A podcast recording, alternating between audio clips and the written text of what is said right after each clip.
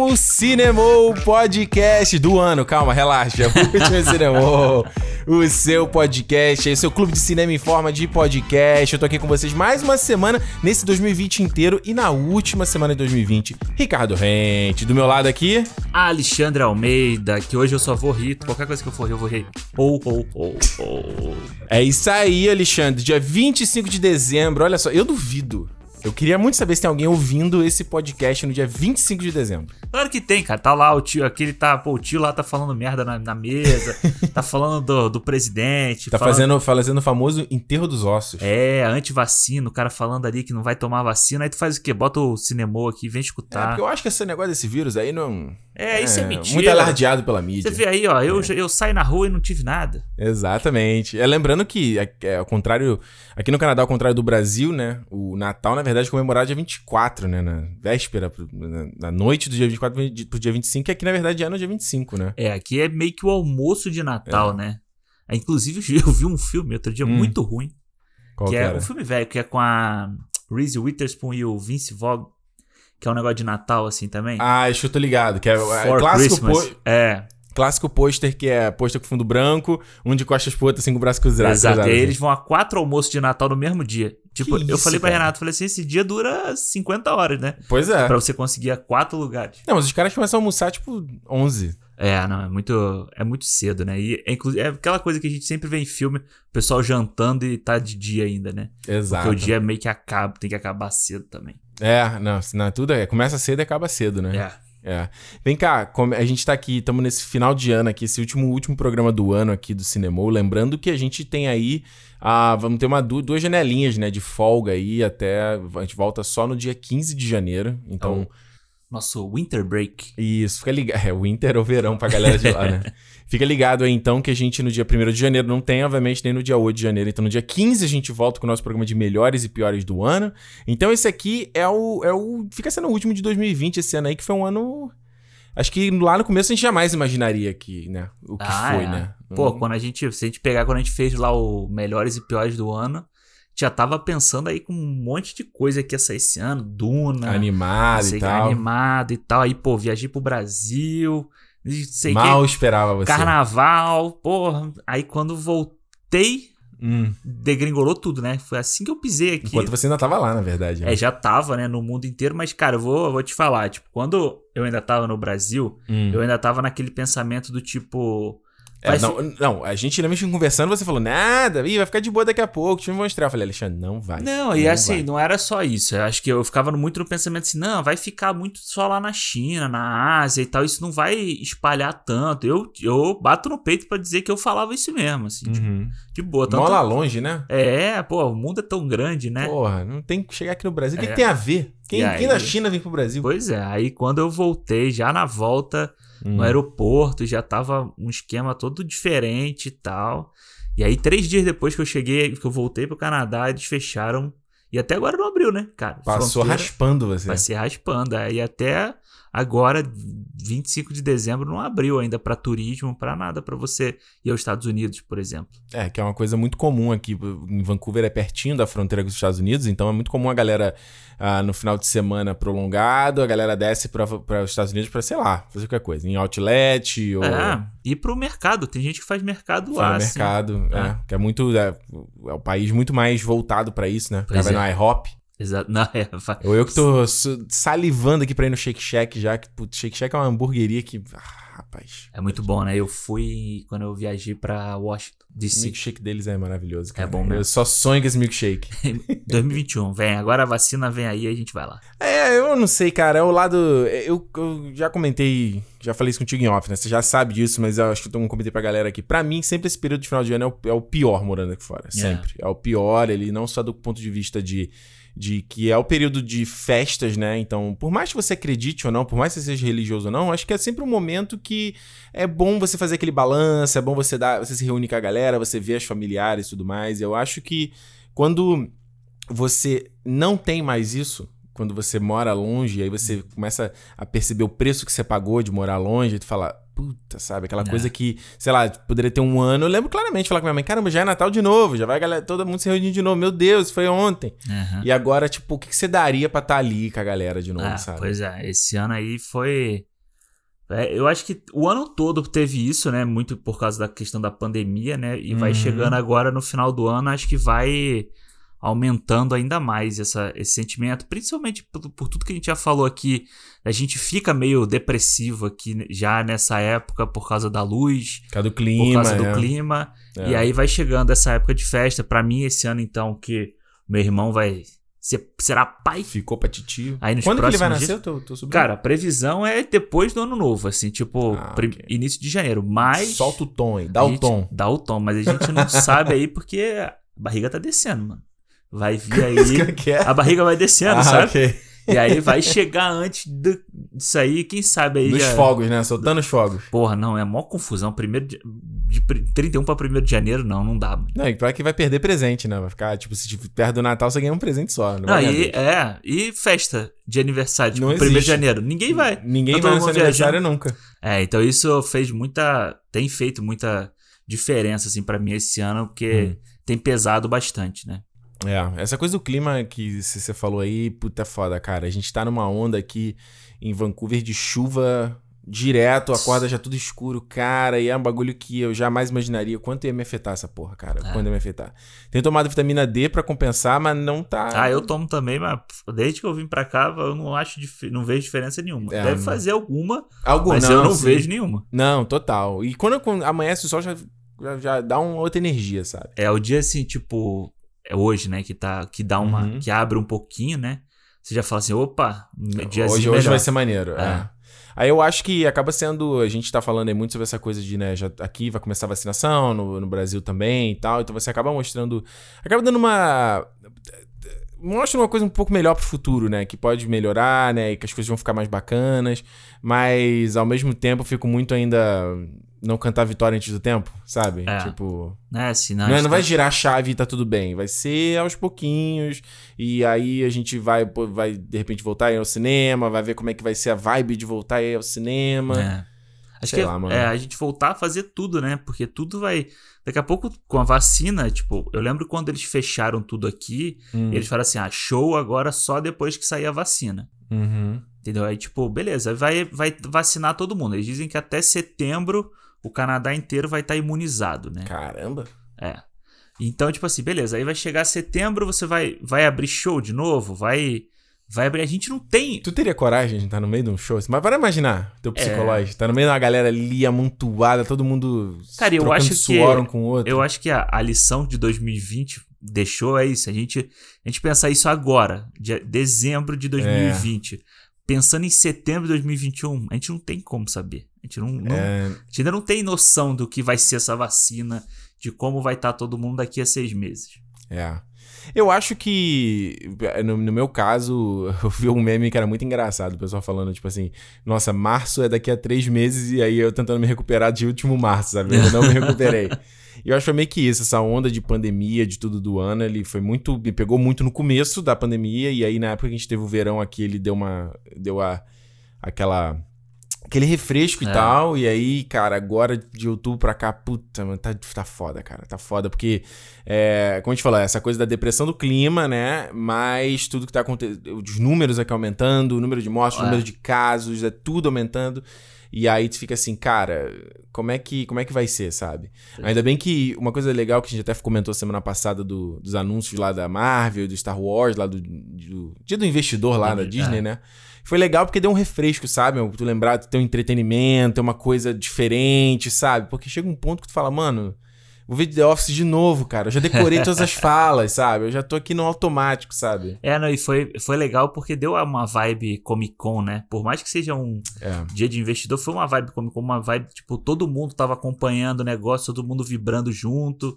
E aí vem coisa nova, vem coisa que você não tava esperando, aí vem Star Wars ali, é, Marvel, aí você, pô, planejamento todo dos caras, ficaram quietos o ano inteiro, a gente, cadê Marvel, cadê Marvel? E Quietinhos, né? vem com a bomba atômica, né? Eles vieram uma bomba atômica, né? Cada, cada um que entrava ali. A gente fiquei até com saudade da Kathleen Kennedy, cara.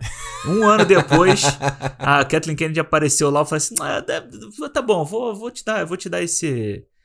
esse, esse, esse, esse, voto de confiança. Esse voto de confiança, exato. Se, então, se você quer ouvir que a gente comentou sobre esse evento, foi na edição passada, na abertura do programa sobre Monkey, então você ouve lá, entendeu? É, mas eu acho, Alexandre, eu, uma das coisas mais legais, eu digo até pra galera que tá ouvindo aqui, muitas mensagens que a gente recebeu, muita galera agradecendo uh, o Cinema Alternativa, Sim. que descobriu o cinema, começou a ouvir, foi entretenimento, foi uma maneira de desanuviar, foi uma maneira de tirar a cabeça em tudo, de tudo que tá acontecendo, Mano. né? E, cara, eu posso dizer com honestidade, para mim também foi, sabe? Eu acho que, por mais que às vezes eu ficava meio ranzinho de ter que gravar, eu falava pro Alexandre, putz, mas a gente já tem que gravar de novo, caraca. a gente, quem a gente decidiu esse negócio de ser semanal, esse negócio, sabe?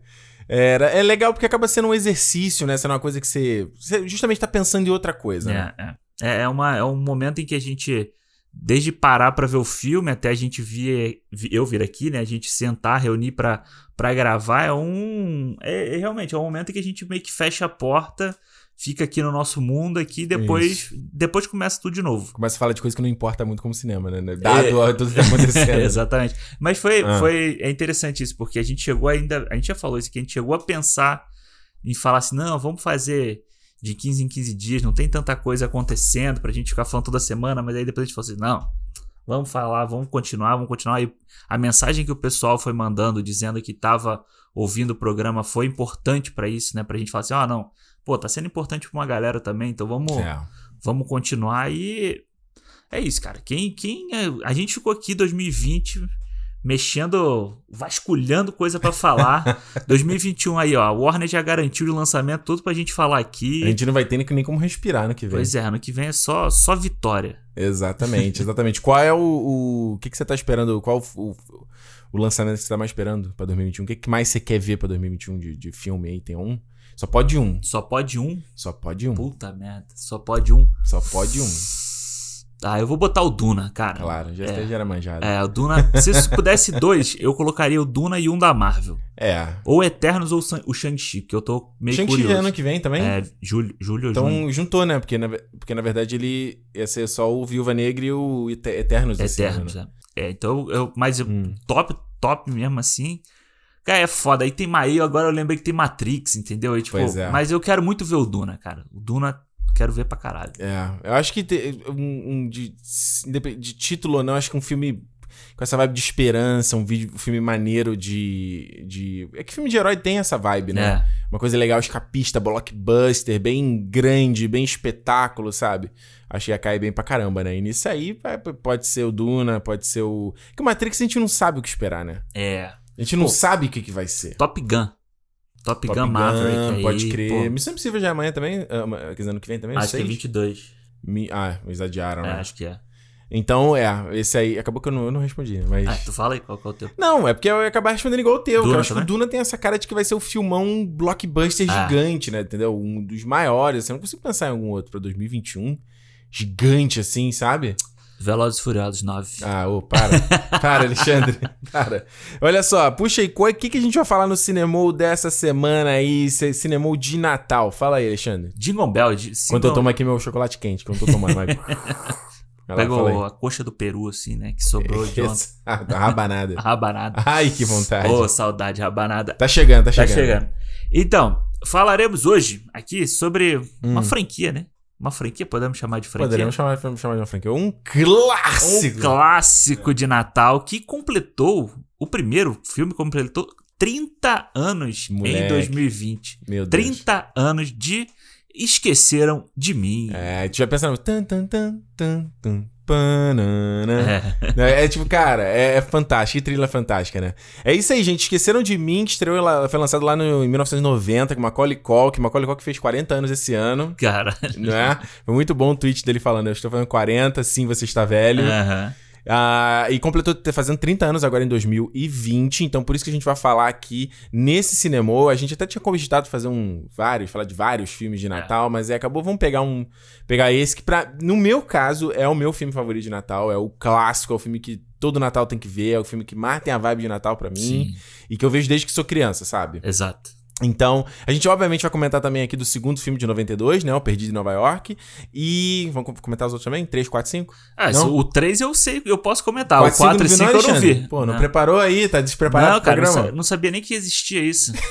Mentira. Mentira, eu sabia que existia o 4. O 5 eu não sabia até outro dia, eu não sabia Que eu mesmo, te, não. eu te mostrei, te mostrei Ah. que tinha lá o do 5. Não rodou lá em casa. Ah, como é que. O 5 eu botei e não funcionou. A fita não rodou, Não né? Tem que rodou, botar no locador, é. exato. Então é isso, esqueceram de mim aqui no Cinemol dessa semana. E lembrando que a gente também tá lá no Instagram, também estamos lá no Twitter, Cinemol Podcast. É a maneira de você saber. Por exemplo, as coisas que a gente tá fazendo aqui nos bastidores, novidades, a gente tá sempre postando coisa nova lá. O calendário dos filmes a gente tá postando. Do filme não, dos programas, né? Exato. do que, que a gente vai falar aqui. A gente tá postando lá no Instagram também. Então, por exemplo, se você segue a gente, você já tava sabendo que a gente faria o Esqueceram de Mim hoje. A gente teve que fazer uma alteração pela primeira vez no nosso calendário, né? Desde julho fazendo. Não falhamos. A gente teve que dar uma trocada, porque, obviamente, o assunto lá da Warner era uma bomba que como a gente, tinha como a gente prever, né? É o que eu falei, cara. Se 2020 adiou tudo, a gente, a gente pode É. mexer no nosso calendário A gente também. só alterou um, um Pois programa, é, né? Não olha. foi como a gente fez É. alterado uma porrada. E né? aí, estúdio grande alterou todos os filmes do ano, a gente só alterou um programa. Olha aí, então não tem como, como sofrer. É. né? Mas se quiser acompanhar Cinema Podcast lá no Twitter e no Instagram, pode mandar mensagem pra gente lá também, a maneira como a gente vai ler, o que, que você acha a respeito aqui do nosso papo, do filme que a gente tá falando. Se é a sua primeira vez aqui no Cinemol, sempre no finalzinho do programa a gente deixa um espaço pra ler o feedback aqui de vocês. Então, no final desse programa a gente lê sobre o Monk e depois a gente vai ler sobre o Esqueceram de Mim também. Lembrando, esse é o último Cinemol. A gente vai voltar agora só no dia 15 de janeiro. Tem duas semaninhas aí pra gente descansar, dar uma respirada, estamos precisando. Exato. Hum, Até porque, como a gente já falou aqui, 2021 vai ser brabo. Nosso calendário de janeiro já tá preparado, de fevereiro já meio que também tá meio Tá que decidido. pronto, é. Então, assim, não vai ter muita churumela. Músicas do Imortal de Cinema a gente não faz mais. Não, agora músicas imortais só. Só quando tá pra buraco, quando só que não deu pra gravar mesmo o negócio. a gente, ah, coloca esse aí, que esse aí cobre o buraco.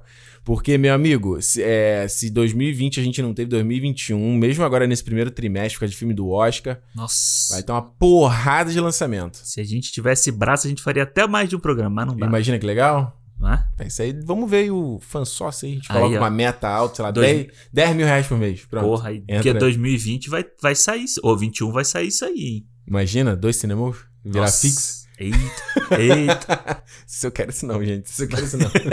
calma aí, calma aí. Olha só, Alexandre. Esqueceram de mim, Macaulay Culkin, anos 90, Chris Columbus, que é um cara aí que virou, né, o- era o, o rei do filme da família, né? Aquela, aquela vibe gostosa. Pô, o cara... Outro clássico que ele dirigiu que eu amo, que é o Babá Quase Perfeita. Sim, Robin Williams, sim. clássico. Dirige o primeiro Harry Potter, os dois primeiros, Dois né? primeiros. Pedra né? Filosofal e Câmara Secreta, que é um filme que tem. Os dois filmes têm uma vibe ali que não, depois não, não veio mais no Harry Potter, né? É, e virou uma acho- coisa mais é, adulta. e né? é uma vibe que combina com o primeiro e o segundo, né? Que eles Isso. são crianças ainda. Exato. Depois o Afonso Cuarón chega e muda, dá É, é. muda o negócio todo. Mas, cara, Esqueceram de Mim, eu lembro duas coisas. Assim, eu lembro de ver Esqueceram de Mim desde muito pequeno. Aham. Sempre ver o filme. E acho que é clássico a gente, todo mundo querer ser o, o Kevin McAllister, né? Sim, sim. De estar de, estar ali no. Acho que o, o Macaulay Culkin, pô, ele. Eu lembro. do Esquecendo de Mim, óbvio, era o maior de todos, mas tinha lá o Anjo Mal que ele faz com Elijah Wood. Eu tinha medo desse filme. Eu também tinha. Eu tinha. Que ele usava a arma de prego, É. lembra? Pra tirar no cachorro. É, e tinha aquela cena lá do viaduto, não é? Lembra? E eu Pô. não lembro o que ele fazia no viaduto. Ele jogava. Ele não jogava ele jogava o corpo ameaça- do cachorro, eu acho. É, eu acho que era, acho que era isso. É. Mas eu lembro que eu ficava. que eu adorava criar coisa de, de madeira, né? Aham. E, e arminha até, com estilingue. Sim, sim. Eu lembro que eu vi essa arma e falei, caraca, imagina, será que dá pra fazer um negócio desse mesmo e tal? não é? Cara, eu, pra mim, o Esqueceram de Mim, ele é o filme definitivo de Natal. Assim, pode ter aí. Ah, não vai, tu não vai vir com aquele papo do. Ai, não, melhor filme de Natal é duro de matar. Não, não é Essa o melhor. Palhaçada que a internet fala aí. Não é o melhor filme de Natal. É um filme de. É filme de Natal? Duro É. de matar não é filme de Natal, gente. Claro Pelo que é, amor de cara. Deus. Olha só, Esqueceram de Mim é o duro de matar Não infantil, tem cara. Nada a ver. Claro que tem. Eu posso te provar isso depois. ele, tá, ele tá preso no local, tem os bandidos, é isso? Exatamente. Ele cria armadilhas. Olha aí. Tá, é Olha aí. só isso. Ele Ok. fica pendurado no final. É, é muito parecido, cara. Mas enfim. Mas sabe por que não, só, só pra- Aham. sabe por que não é um filme de Natal? Porque o Esqueceram de Mim, ele é sobre Natal. Sim, sim. A mensagem dele é sobre Natal. O Duro de Matar, ele só se passa no Natal. É igual máquina mortífera, né? pois é, então, gente, vamos parar com essa palhaçada? Senão, senão o Homem de Ferro 3 é um filme de Natal também. Também é. Pelo amor de Deus, né? É. Ah, bom fala. filme de Natal, inclusive. Homem de. Ferro 3. Aí, temos que def- defender o Homem de Ferro 3 um dia aqui no Isso, cinema. vamos. Mas o, eu acho que ele é o filme definitivo, assim. Tem, pô, filmes Hum. clássicos aí, tipo Milagre da Rua 34, tem lá o Esse eu não lembro. A Wonderful Life. É o A Felicidade Não Se Compra. É, mas pra mim o Esqueceram de Mim. Tanto que o Esqueceram de Mim, e você tá falando de. Ah, eu vejo desde a infância, eu também, mas tipo, sabe aquela coisa assim, você não sabe quando foi a primeira vez que você assistiu. Eu Hum. Não. pelo menos não lembro. Mas foi numa sessão da tarde, óbvio. É, ou É. sei lá quando é que foi, entendeu? A não ser que a pessoa tenha visto no cinema. Tipo, é o filme que tá na nossa vida desde que a gente é criança, É. sabe? É Não, recorrente. e se você for parar pra pensar, por exemplo, a minha, minha memória mais antiga, eu tinha, sei lá, seis anos. É. Então eu tinha seis anos em 94, 95. Então imagina, já era 4, 5 anos depois que o filme foi lançado, Que ou seja, era- factível de passar na TV. É, que era mais ou menos o tempo que o filme levava do cinema pra TV, 3 a 4 anos, né? Exatamente. E, cara, pra mim, cara, o Esqueceram de Mim é isso que você falou, da gente sempre querer ser o Kevin, É. né? Primeiro, de você ficar sozinho em casa. Quando você é criança, ficar sozinho em casa é uma aventura. Porra, tu pode fazer qualquer coisa, cara. Você pode fazer o que você quiser, tipo, você pode, sei lá. Você já aprontou como você ficou sozinho em casa? Ah, Mano, olha, muita eu coisa. já aprontei. Eu e meu irmão, a gente. Meu irmão sempre conta essa história que a gente ficava na casa dos meus pais, tinha um quintal Hum. e tal. E a gente ia pra, pro quintal pra ficar falando palavrão alto, gritando palavrão. sabe? Tipo, pra ficar xingando Ficou coisa tipo o Charlie Jr., mas que se foda, É, né? exatamente, gritando assim. E é isso, e, a- e depois o final, né? Aquela coisa É. das armadilhas e tal, de você meio que enfrentar os adultos. Pô, aquilo ali toda criança queria fazer. Proteger tua casa. né? Proteger tua casa. Eu, quando era pequeno, uma- eu não era nem tão pequeno assim, mas eu lembro. eu não- olha, não faz. um- Por que, eu falo assim, por que, que eu fiz isso? Eu tava. Sei lá, tava no quarto do meu primo, alguma coisa, vendo televisão, sei lá. é, alguma coisa, vendo um filme, sei lá, Sim. tinha videocassete no quarto dele. E eu peguei o perfume dele e fiquei dando sprayzada pelo, pelo quarto inteiro. Pra gastar, né? Mas por que, que eu fiz isso? Merdeiro. Criança tipo, eu merdeiro. gostava do efeito do, do spray. E, ou seja, a pessoa entrou no quarto, minha mãe, minha tia, falou: que cheiro é esse? Tipo, não tinha. Aí eu com aquela cara, não, não sei o que, que é, não, entendeu? Não fui eu, não. Já eu sei que entrei, minha mãe, minha assim. mãe confiscou meu boneco do Street Fighter que eu ia ganhar no dia. Ah, é? Eu ia ganhar um boneco do Ryu, ela então não vai ganhar mais. Aí, Vai, tá vai ganhar depois só. Merdeiro, quando faz merda, Mas tem. por que que eu fiz isso, Por cara? quê, cara? Ah, porque você sentido. queria trabalhar na, naquelas lojas Sephora? que fica. Sephora que fica apertando spray, assim, sabe? É. E, cara, eu acho que o Esqueceram de Mim, ele. Hum. Eu, eu acho que ele. é, Sabe aquela coisa, aquele filme que funciona, tudo funciona ju- junto, sabe? Uhum. Desde o elenco, o Macaulay Culkin, eu acho que ele é o. o assim, um achado, né? Porque ele É. tinha feito ali o. Como é o nome do filme? Uncle Chuck, né? Como é que era o Uncle nome? Buck. Buck. É, como é que é Hum. o nome em, Eu vou procurar aqui, vai falando aí. Ele tinha feito esse filme, né? E depois o John Hughes queria porque queria que fosse ele o protagonista, né? Pois é. Ah, porque, porra, o garoto tem um, tem um charme ali, E né? pô, ele é o molequinho com carinha de angelical. Angelical, total. E apronta pra caralho, né? Tipo, Esse é o é, quem vê cara não vê coração. é, em tudo a ver, né? Com Tudo a ver. Uncle Buck. É. Eu me lembro, eu me lembro muito raro de ter visto esse filme na sessão da tarde, assim, sabe? Eu me lembro do John Candy com o Macaulay Culkin, mas eu não me lembro direito de ter assistido esse filme. Uhum. E aí, e aí você tem, tipo, o elenco que praticamente do, do, sei lá, 20 minutos do início, você tem só o Macaulay Culkin e o- os ladrões, sabe? O que é uma baita aposta, né? Botar o filme, uma criança como protagonista, uma Macaulay Culkin tinha ali entre 9 e 10 anos pra fazer É, o filme, pô. cara. E, cara, o Joe Pesci, pra mim, ele foi o, o bandido do Esqueceram de Mim até quase você virar adolescente e você começar Ah. a ver outros filmes dele, Eu não sabe? lembro se eu cheguei a ver um outro filme com o Joe Pesci e... Ah, e tinha o Máquina Mortífera, né? Que ele era Máquina o cara Mortífera. do Máquina Mortífera. Eu lembrei do Máquina Mortífera, é verdade. É, e era, eram Hey, esses Rex. dois filmes. Hey, Rex! É.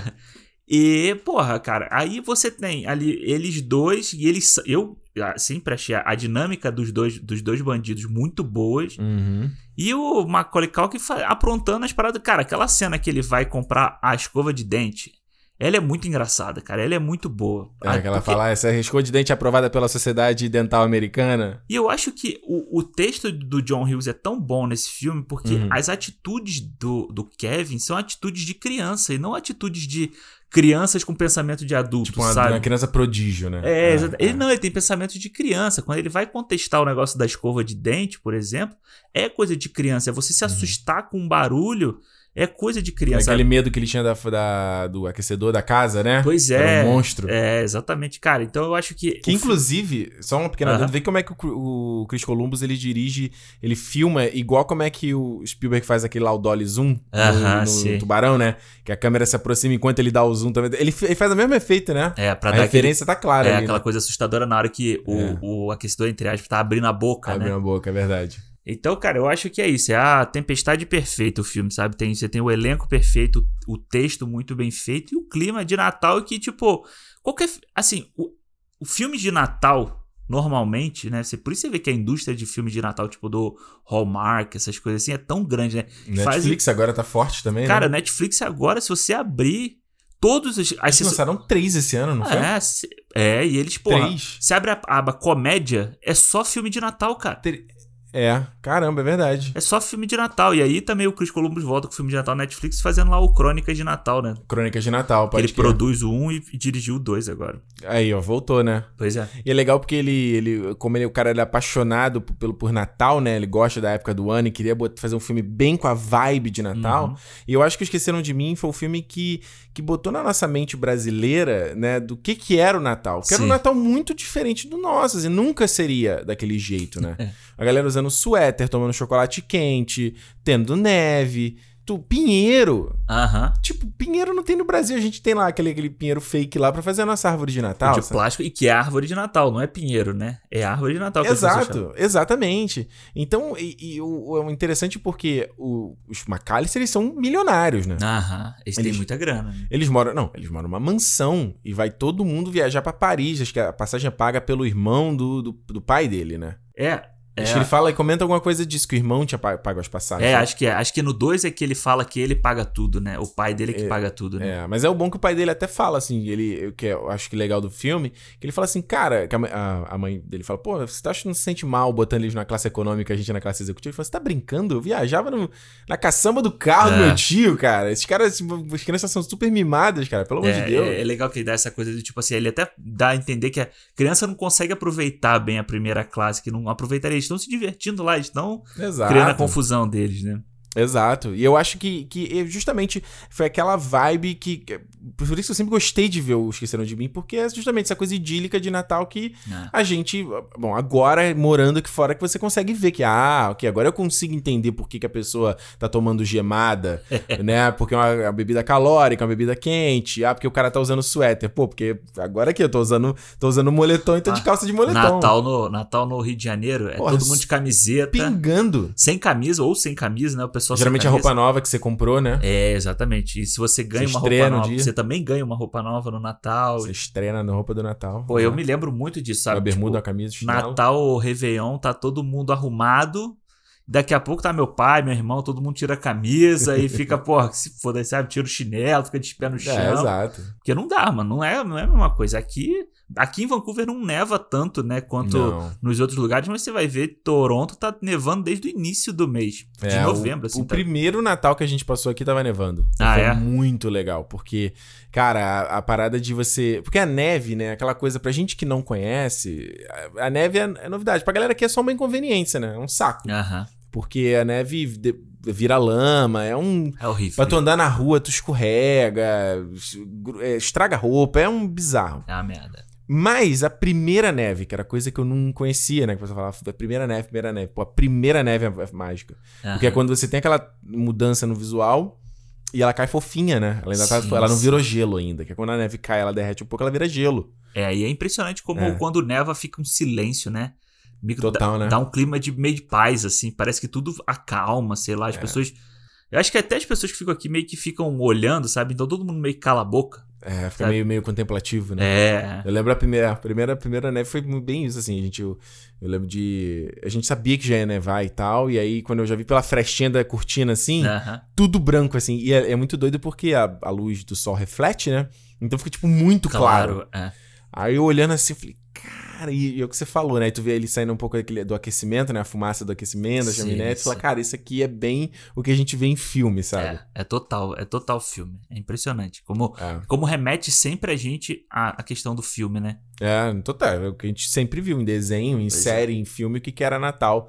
E que não tinha muito, é, não tem muito a ver com a nossa realidade, até questão de, de comida mesmo, sabe? Do que, que a galera come aqui, a galera a gente tenta comer fruta seca no verão, sabe? Tem nada a ver. Tem cara. nada a ver, tem nada, Tem nada a ver. E, e fora o fato de que, pelo menos no meu caso, pelo menos que quando eu, quando eu morava mais com a minha família paterna, o, do Natal meio ser bagunça, né? Ser meio festa, né? Aham. E eu lembro, é, uma época que um tio meu, ele tinha salão de festa. Então, assim, no Natal, a família toda ia pro salão de festa. Ele fechava o salão de festa pra gente fazer a, o, na ceia de Natal ali, né? Acho que fez, fez uns dois ou três anos isso. Uhum. levava, cada um levava comida, aquela coisa toda, né? E aí era, porra, bagunça, assim, bagunça. É, é festa, né? Lá, É. lá em casa, tipo, meu avô fazia aniversário dia 25, né? De Hum. dezembro. Ah, é? É, então a gente sempre, praticamente sempre passava lá com eles. E aí, pô, era isso. Tipo, quem não tava na ceia da meia-noite, vamos dizer assim, né? Do de Uhum. 24 pra 25, vinha pra almoçar no dia seguinte. Aí era uma Exato. putaria Sempre do caralho. sobrava. É, e aí, tipo, tinha muita, sempre muita gente, né? E era Tem uma... gente até que faz churrasco, né? Caraca, não Ah, faz, faz, ideia, faz né? churrasco. Ah, mano, Você viu aí... que é carioca, né? Churrasco coisa de carioca. É total coisa de E carioca. uma coisa que acontecia muito na minha família, eu sempre, eu- quando eu era criança, eu tinha sempre tinha um problema, era que o pessoal do dava meia-noite, todo mundo dava Feliz Natal pra todo mundo, né? Aham. Abraço, beijo. Aí era sempre o momento que eu me escondia, eu saía, ficava de longe, eu tinha, sempre tinha vergonha. Queria? Eu tinha vergonha. Ah, entendi. É tipo na missa, sabe? Quando o pessoal vai dar a paz de Cristo. Exato. Sabe? Eu, eu, por muito tempo, eu não sabia como responder. Eu nunca fui muito à igreja, né? É, Então, eu nem sei nem o que fala. eu também não lembrava como é, o que que falava. Aí quando a pessoa fala. Aí assim, é aquela que está dentro de nós, alguma coisa é, assim. uma coisa. E aí quando eu fui, vinha assim, falando. Ah, bom, obrigado. pra você também. Eu acho que, que o conceito de um filme como Esqueceram de Mim, ele não funcionaria hoje em dia, sabe? Eu já pensei várias vezes, falei, cara, esse negócio de remake, em algum momento tem que ter um remake do Esqueceram de Mim, É, sabe? tá pra ter, né? Eles estão eles estão produzindo. Então, Josh Gad tá produzindo, né? Josh Gad tá produzindo. Ah, o Josh Gad tá produzindo aí. Eu, eu não sei como um filme desse pudesse acontecer, porque até quando você vai pegar o, o, o 3, o 4, o, o, o 4 eu não sei muito, mas o 5 você vê por imagem, ele tenta sempre fazer uma coisa mais tecnológica, né? Porque tem É. as câmeras e tal, tem a internet. Eu sempre fico imaginando qual é, como seria hoje em dia uma premissa da, da, da família esquecer criança. Porque não só a questão deles esquecerem porque né, o, o Kevin, ele perturba a noite inteira, né? Porque ele tá... Ninguém tá dando bola pra ele, ele não tá tendo dificuldade de arrumar a mala, ou ele já arruma a mala, alguma coisa assim. É, ele, ele, Ele, quer pizza de queijo, que é a única que ele come, e aí não deixam pra ele. é. O irmão dele comeu a porra toda lá. É, e aí depois todo mundo. Eu, eu acho o pessoal um pouco. A família é filha da puta pra caralho. eu acho né? que a galera pega um pouco pesado com ele, vai. É, a família ali. É, Se bem que a gente tá vendo pelo ponto de vista dele. Exato, né? No que lugar da galera, gente fala, pô, moleque chato pra caralho. É, é isso que eu ia falar. Tipo, pô, que o tio dele fala assim: você é um saco, você é insuportável. Tipo, quantas crianças você conhece? Você é um inútil, né? Você já viu na sua família. É, o, a, a garota que chamei de inútil, chamei de incompetente, né? Ela é incompetente. É. e aí, mas tipo, quando o tio dele fala o negócio, você vê assim, tipo, cara, a gente já viu criança pequena na Enchendo família saco, enchendo o saco o tempo inteiro. E tu já Cala a boca, isso? garoto. É. Vai brincar. Exatamente. E aí, mas a gente tá vendo, exatamente, a gente tá vendo pelo ponto de vista dele, né? Exato. E aí, no ponto de vista dele, todo mundo é contra ele. É, que o, a- ele, é, ele é um dos mais novos, né? O outro mais novo é só o primo dele, que é o feito pelo irmão do Macaulay Culkin, né? O que era, que era Culkin, né? É, o que era. É, Faz o Succession hoje, fez o, fez o Wallace. Wallace? Scott Pilgrim. Scott Pilgrim, exato. Esse era o Wallace. É, ele é o mais novo, e aí você tem ali o irmão dele, o Buzz, né? Que já É. é, tipo, adolescente, Isso. mais uns três adolescentes e tal. E eu, Que é, é legal que o irmão tem um baú, aí tem, tem Playboy e tem tal. Playboy, tem uma arminha de chubinho. Eu acho que lá. ele pega Playboy e fala, nossa, um monte de gente pelada, meu Deus do céu, o que que vai ser?" Aí tem a foto da namoradinha do irmão, né? que- Cara, esse detalhe da namorada é muito legal, porque eles botaram, eles pegaram um garoto e vestiram de menina. Ah, é? Pra fazer a foto da namorada dele, porque eles acham que ia ser muito maldoso se pegasse uma menina pra fazer a garota Ah, feia, entendi, entendeu? Entendi, Eu falei, essa é uma sacada legal, né? E, a, e a, a reação do, do Macaulay Culkin pra essas coisas, pra esse determinado coisa, É. é. muito engraçada. Quando ele olha a foto e fala, ih, É. sabe, tipo, e joga pra trás. E eu acho que isso que torna icônico a, a interpretação dele, a, a coisa dele falar, eu acho que não, né? Que era dublado, acho que era Patrick de Oliveira, lembra? Patrick de Oliveira, que Patrick de era Oliveira. um dublador clássico brasileiro. Ah. Lembra desse moleque? Lembro, lembro, lembro. É, eu não lembro, tipo, o que que ele fez, mas lembro do nome, né? Ah, ele dublava um monte de, de, de série. Ó, aqui, esse aqui, esse moleque mesmo, né? Não? Era, esse aqui mesmo. Eu não sei se hoje em dia ele ainda faz dublagem, mas esse maluco dublava, ele dublava um monte de filme da Disney, Ah, tá. criança. E eu acho que ele que dubla o, o- O Kevin. É, eu acho que ele que dubla o Kevin McAllister. A galera pode corrigir se, se o pessoal souber aí. Mas ele. Aqui, ó, dublava o. o qual é o nome desse aqui do Toy Story? Andy, não, Andy não, é o, É o o- vizinho, né? É, o vizinho do, do- Esqueci o nome dele, o linguado do, do Pequena Sereia, o Simba. Simba. É. Pela foto dele de criança aí, eu lembro. Eu Lembra quem era, né? É, aham. E aí ele. Mas eu lembro que tinha esse negócio do, né? Eu acho que não. Você acha que. Como é que é? Que eu vinha comprar aqui sozinho? aqui? Eu acho que, que não. não, E é. o negócio é do. Ah, né? Botando a mão na cara. Que é. Clássico. É, e que é- foi, foi improvisado, né, essa cena. É. É, é interessante, eu, eu acho interessante, do, o Chris Columbus como diretor, assim, ele fez algumas coisas, mas ele tem muito filme ruim, né? É. Ele dirigiu Pixels lá do Adam Sandler, vamos falar. aí. É, ele dirigiu. Puta, Pixels é ruim demais, né? e, e eu acho que aqui nesse filme ele, Hum. ele tem uma galera tão boa trabalhando com ele ali, né? A Catherine O'Hara é ótima fazendo Ah, a, adoro ela. a mãe dela. Ela já tinha feito Beetlejuice antes também. Sim. E ela é muito boa. Ela tá aí no. Pô, na. Pre, no como é o nome? Schitt's Creek? Schitt's Creek, ela no M, né? Ela ganhou, né? É, porra, a série toda premiada e tal. E ela até refez a, a, a cena do Kevin! Não, muito bom, cara. Ela, ela refazendo é muito bom, né? Ah, entrega isso aqui pro Kevin. Entrega. Kevin não tá aqui. Kevin não tá aqui. Ela. Kevin! ela tá coroana já agora. Ela já tá coroando já. O pai dele, que faleceu esse ano, né? O, Não, o- ele morreu tem tempo já. Não foi cara. esse ano Foi que esse morreu? ano o pai Acho que- dele? O John Hurd. Foi esse ano? Não, 2017. Eu ó. achei que tinha sido esse ano. É, tá cardíaco até, lembro. É. É. E ele Ele fez, o Branquelas. né? Branquelas, exatamente É. isso que eu ia falar. E aí você tem um elenco tão bom ali, né? Além do. Assim, a gente, depois a gente fala dos, dos bandidos também. Que depois ele tem o John Candy fazendo uma participação ali que, porra, pelo que a gente viu, o John Candy fez praticamente tudo no improviso, né? É, e ele, de ele- e fez de graça, né, também. Porque esse filme é, é interessante. Inclusive, até vale ver aí, tem o- um documentário na Netflix. que Eu não sei o nome em português, né? Que é o The, The Movie That Made Us. Acho que são os filmes da infância, deve Filme- ser uma coisa é, assim. é muito legal. E aí tem um episódio que é do Esqueceram de Mim. E que eles falam justamente de como esse filme, né? Que é de- escrito pelo John Hughes. John Hughes que fez o Clube dos Cinco, né? É, Ferris Bueller lá, É, como é? Ferris Curtindo Bueller? a Vida Doidada. Curtindo a Verdade, Garota Rosa Choque. Aquela, né, esses clássicos filmes, né? Dos De- anos 80 é. adolescente. Exato. E ele escreve esse roteiro de criança, só que ele, ele não tinha como ele dirigir também. Então ele passa, consegue passar pelo Chris Columbus, que não tinha dirigido muita coisa na época. Aí tinha feito um filme, né? Um filme ruim lá. Que é do Elvis Presley. E que É, não exato. mandou bem. Exato. E aí que até o John Candy, que era amigo do John Hughes, ele participa, faz um cameo ali, justamente até pra dar aquela moralzinha no filme, Aham. né? E que ele, ele ganha, ganhou quase nada pra fazer o bagulho. Fez, e, e como ele filmou tudo num dia só, Sim. o cara ficou, sei lá, quantas horas no set pra filmar tudo. É, né? no- nesse. Lá Ele é o no. cantor de polka. De pouca. é. Eles dizem no- nesse documentário até que ele ganha menos do que o cara que faz o entregador de pizza. Porra. Ah. É. E Eu a... chamo muito John Candy quando eu via. Porra, eu também, cara. E eu vou te falar, o dia que eu vi o. O Jamaica Abaixo de Zero, uma vez Hum. que eu vi o Jamaica Abaixo de Zero, e no final tem uma dedicatória pra ele, né? Uhum. Que eu tinha visto que ele já tinha morrido, eu fiquei muito triste quando eu vi Ele isso. morre em 94. É, ele morreu logo depois. O, o, o Jamaica Abaixo de Zero foi o último filme dele, né? Caramba. Ele fez logo depois. E o Em 43, né? Era um cara que, putz, daria pra ter rendido muito, né? Era Ah, é. ele, lá o Chris Farley também era um que adorava ver É, também. Tinha o Ninja lá, o Ninja. Era, era o. Eu lembro, eu não lembro o nome em português, mas era do. Era que ele era o ninja, era adorável. E aquele também que era ele, o Deb Mongoloid, lembra? Mongoloid, é. Era só pra ir na onda do Deb Pois Lloyd. é, e o, o John Candy que fez o Spaceballs lá, né? O SOS tem um louco no espaço É, que que ele ele faz faz o- o Chewbacca A versão do cachorro, né? Chewbacca. É muito bom, cara.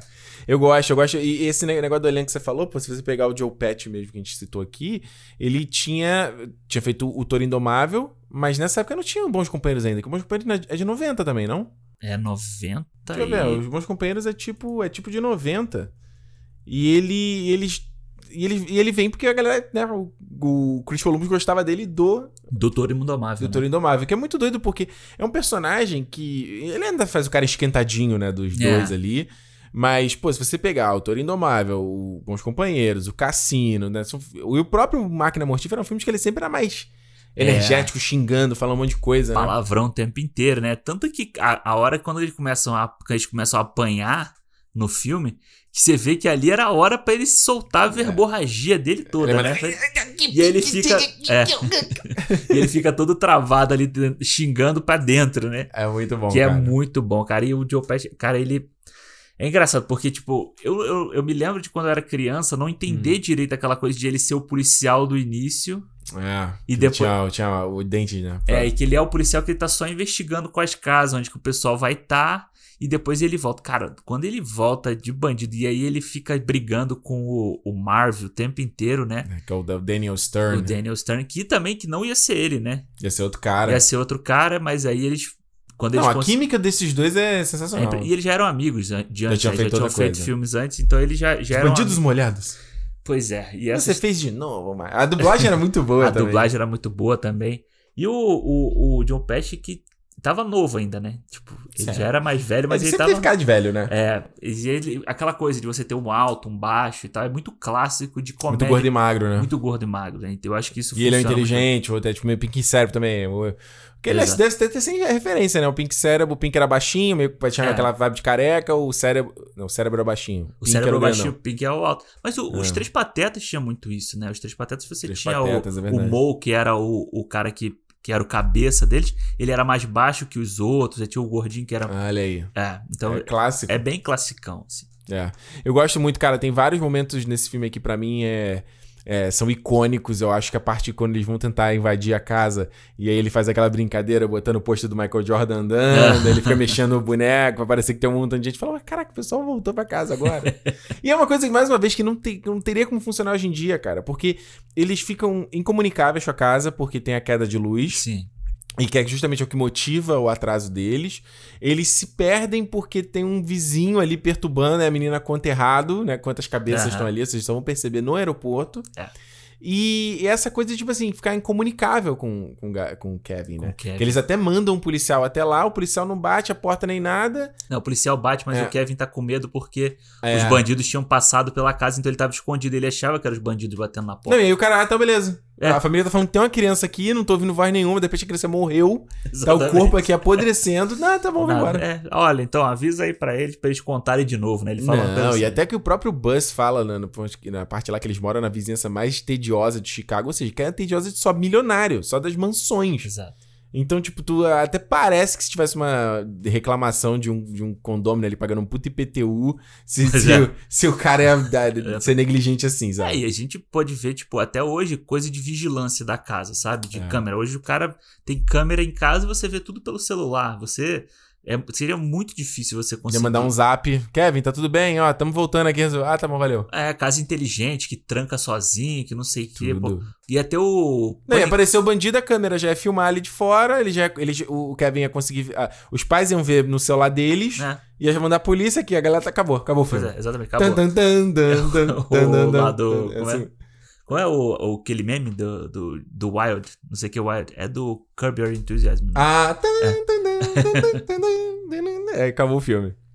Mas eu, eu, eu tirando esses detalhes, tem, tem essa coisa que ele usa a, a parada do filme pra enganar os caras lá, que é um filme que não que não, não é de verdade, Não, né? de verdade, é. Como é que é o nome do filme? Esqueci agora. É. Que é muito boa aquela, aquela coisa, né? Eu, eu lembro que quando eu era Que a moleque, dublagem era muito boa. a dublagem... Seu cinema! Era muito Eu vi boa. você se mexendo agora. Não, esse é no segundo, não. Eu vi você se esfregando com humor e o aleijado. É muito bom, cara. É muito bom. E eu acho que esse. O toque de mestre nesse final foi justamente ter colocado. é, os caras conseguiram trazer o John Williams pra fazer a trilha do filme. É. Que um puta acerto, porque, cara, é, e até nesse especial mesmo você vê eles falando que, tipo assim. Ele falou, cara, será que a gente conseguiria? e aí eles mandam o, o primeiro corte bruto do filme e o cara se apaixonou pela história. Porque esse filme até era da Warner, a Warner não que- queria fazer por micharia, os caras não conseguiam fazer por micharia, e aí conseguiram passar pra Fox. É. Tanto que por isso que tá no, no Disney Plus hoje em Uhum. dia, né?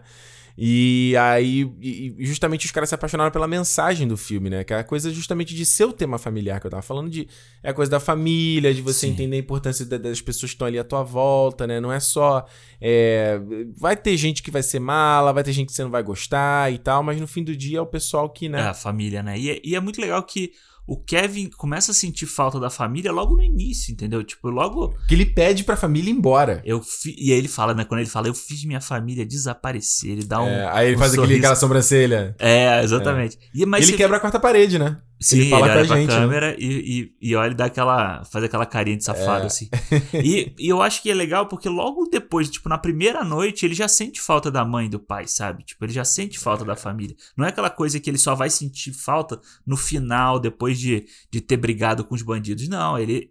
E quando ele decide defender a casa dele, é por causa disso. É por causa eu vou defender a minha casa, eu vou defender o lugar onde a minha família mora. Exato. Então é muito legal quando ele fala isso. Então, tipo, que ele abre o plano lá assim, é, é por causa disso. Ele tá defendendo as coisas que, se- que são deles, né? Deles todos, dos McAllister todos. Exato, exatamente. É legal que tem outra, uma, outra, uma outra temática nesse filme aqui que era meio- muito parecida pra gente quando era criança, que era a coisa do, do idoso assustador, né? Tem um Ah. vizinho que era muito assustador, que tinha uma cara meio carrancuda. É que eles trazem nos dois filmes isso, né? E aí tem lá o, o, o Coroa lá, que depois no fim vai descobrir que era um cara super solitário, que também tinha se desconectado com a família, É. não via, não podia ver a neta. E é muito legal a mensagem que ele passa pro Kevin, né? Porque ele fala que, tipo, olha só, eu eu tô velho, eu quase eu não tenho mais tanto tempo pra aproveitar. Você ainda pode correr atrás e, e arrumar isso tudo. Exato. Aí ele fala pra ele: "Ah, você também pode fazer", Pois é. né? E ele, e o cara tinha medo, né? Pois é. Que era mó assustador e o cara tinha medo do que, que qual seria a reação do filho dele, né? Sim, é muito é muito legal. Aquela cena toda da igreja ali é muito bonita. É. É bem, é bem filmão de Natal, assim mesmo. Aquela cena da igreja. Que ele vai o- na igreja pra ver a neta, né? Cantando, né? Pois é, era o único jeito que ele tinha como ver a neta, né? É, é bem, é bem legal mesmo. E eu acho que a, a parte final ali do reencontro dele com a mãe é, é muito maneiro porque ela. É, é que ela não quer esperar com todo mundo, né? O pai, tipo, foi uma cuca fresca, né? Tipo, "Ih, não, vai dar certo isso aqui. E aí ela vem, no, pega lá a van com o, o John Candy É. e tal, e acaba chegando ao mesmo tempo que a galera, né? Mas o reencontro é muito legal, porque justamente, acho que de. é, a relação mais forte é essa, né? No, no primeiro, no começo do filme, ele briga e discute com, Com ela. ela. e fala.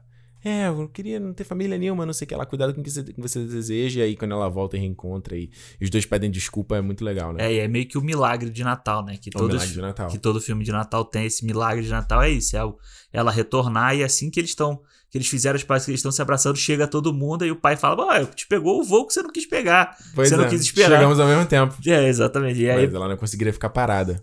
Pois é, exatamente. É a mãe, né? Mãe, é mãe, é mãe. É mãe, é mãe, exatamente. Mas é engraçado que todo mundo reencontra o Kevin, a primeira coisa que eles fazem é abandonar o Kevin de novo, né? É, Vai tipo, todo mundo pro cômodo e vai embora. tipo, ah, beleza, valeu. não, e aí, tem- aí você vai escutando o pessoal falando no fundo, né? Ele, fica- ele fez compra. É. Ele não consegue amarrar o sapato e fez compra. Tipo, ainda tão desdenhando o moleque que defendeu a casa e o pai acha o dente de ouro, né? É, é muito maneiro. O, o legal é que esse filme faz um, um puta sucesso de bilheteria, né? É. Faz uma grana gigantesca que, tipo, na época era parecido. A grana doméstica, né? Ou seja, nos Estados Unidos era parecido com Star Wars e o E ET, o né? ET, exato. Então, obviamente, os caras iam fazer uma sequência em, 2000, em 92. Volta o Chris Columbus, volta meio que todo mundo, né? É. Pra fazer o Esqueceram de Mim, Perdido em Nova York. E esse filme, ele. Cara, eu também adoro ele. Uhum. E Até ele, se- ele, é, é, Mais uma vez ele mostra a coisa idílica do Natal no primeiro. Sim. Nesse ele mostra a coisa idílica de Nova York. É, que é uma total. parada que quando você tem a chance de visitar, É impressionante como você sente você isso. parece né? estar num filme, É, sabe? é. É, é muito. É, é, uma- é idílico mesmo, uma coisa que não é real Exato. no, dia a dia de quem tá morando ali. Ou mesmo se você fica ali turistando, sei lá, por uma semana você começa, caralho, que saco. final você fala, pô, essa cidade aqui é meio É muito- maluca demais. Porra, muita gente, cara, não aguento mais. Mas esse, esse segundo filme é muito doido porque ele é um repeteco total do primeiro. Ah, Tipo, ele, totalmente, né? Ele é, ele é a mesma coisa do primeiro. é, ele é totalmente. E tanto que quando eu revi agora pra gente gravar, Não gostou tanto? eu tava, eu tava meio de bode, assim, sabe, de ficar assistindo o segundo. Assim, Sério? Eu fa- porque eu acho, o que eu. Quando eu era moleque, que eu gostava muito do 2, e o 2. Eu, eu tinha uma impressão de que ele passava muito menos do que o primeiro, né? Então, quando Hum. o 2 ia passar, eu falava assim: caralho, vai passar o 2. E aí É. eu ia assistir porque era o. A, aumentar ele sair da, da casa, né? O 1 um é só na casa dele ali. Porra, o 2 é em Nova York, é na cidade. Uma das maiores cidades, o garoto vai ficar perdido. É, e aí você vê ele numa loja de brinquedo e ele. A ele Fall Schwartz lá. a que Fall Schwartz. Fui na, que fechou, né? É que Fechou, mudou de lugar. Essa é aquela que era perto da loja da Apple, Não, né? lá na Quinta É, Avenida. essa eu fui também. É. Que tem o. Mas não é nem parecido com, com, Não, não, não. com o filme. Que ela tem o teclado lá do. Eu do- não vi esse do teclado. É, eu vi. Era em cima, né? Porra, eu não, não vi essa parada. Pois é. Mas era. Mas é legal porque nesse segundo filme, obviamente, o Macaulay Culkin tá mais velho também. Sim. E é legal porque ele, eles estão mais cascudos com o que acontece no primeiro filme. né? Então, tipo, ele fala, vocês não vão me abandonar de novo, aí, tipo, parece que eles estão perdendo a contagem de novo, aí ele fala, e, sei lá, 14, aí ele, pega, ele mesmo pega a passagem dele. Ah, Aliás, isso é outra coisa não factível hoje em dia, que o, a passagem, né, papel, né? papel de embarque tá ali na tua mão, um talão na tua mão ali, né. e ele tem a brincadeira do gravador nesse filme, né. Sim, porra, é um gravador que parece uma câmera, né? Total. Ele, eu, cara, quando eu era pequeno, eu também ficava fascinado com aquele gravador, eu Sim, queria muito sim, ter. Sim.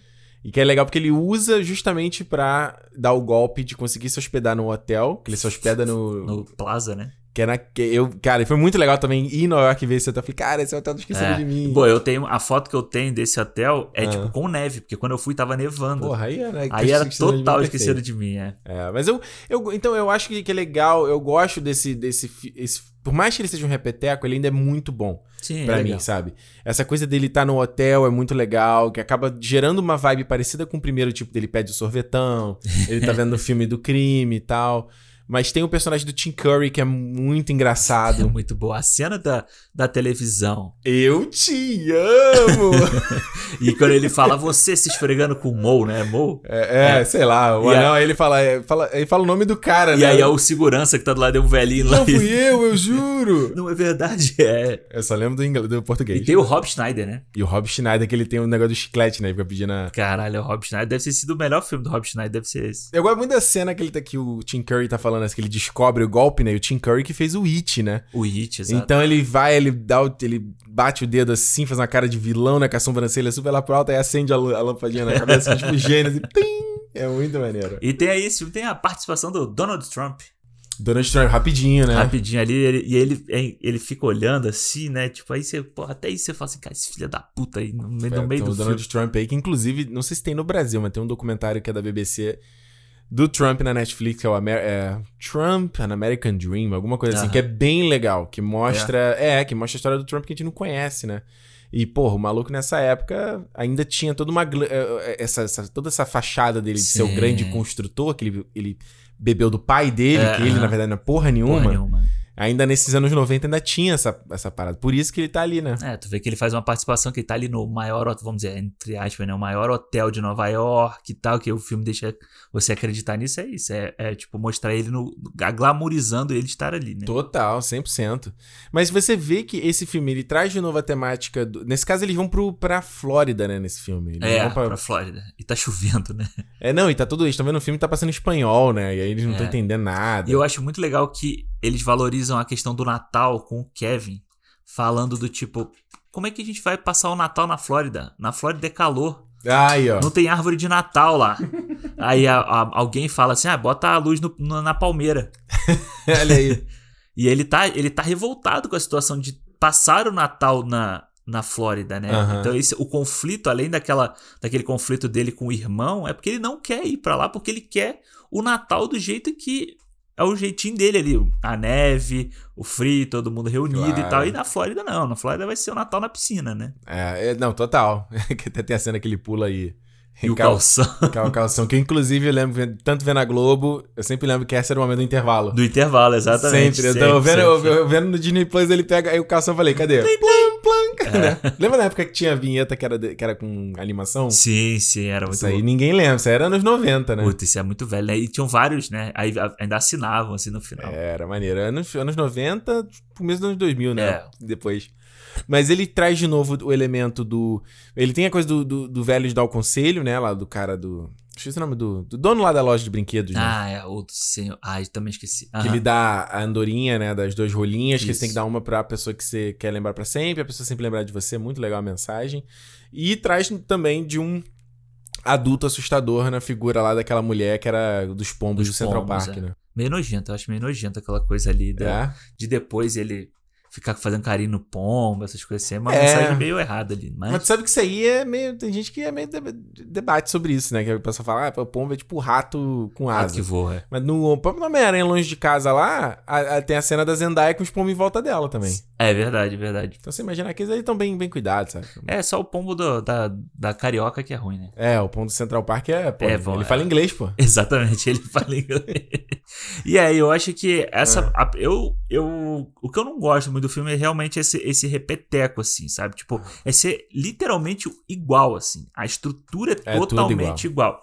Mesmo a parte da, da, da, dos truques né, ali no final, né? Da, de defender a casa. Tipo, por que, que ele estaria defendendo aquela. Ele estaria fazendo aquilo ali é. meio que pra. É porque, justamente porque o filme todo, ele não. Ele não. Ele é bem. Bom, ele, nesse aspecto ele é diferente, porque não tem a relação dos bandidos molhados com o Kevin Sim. durante boa parte do filme, né? É, eles vão se encontrar na metade do filme ali que ele vê ele atravessando a rua, né? Ele vai... E ele grava. Ele, o lance que motiva a parada toda do final. Porque então você vê, o filme tá indo num ponto, é. e pra gerar o terceiro ato, que ele, ele é descoberto lá no hotel, então ele tem que fugir do hotel.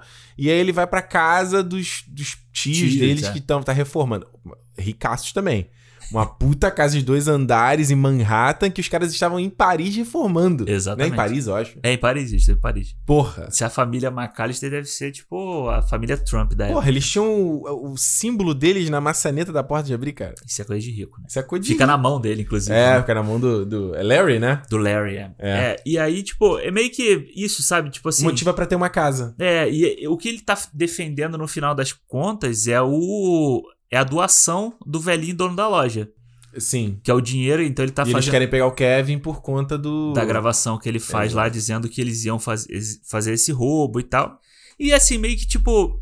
Beleza, na sua casa, você conhece a sua casa. A casa do tio, ele já tem o plano na casa do tio, sabe? É. Não, e tem coisa que é muita suspensão de descrença, tipo, porra, tem lá uma, um saco de cimento que, né, que acho que é o, é o. Como é o nome dele, gente? Marv. É o, é o Marv, né? Ele tenta subir, aí o, o saco o cara fala.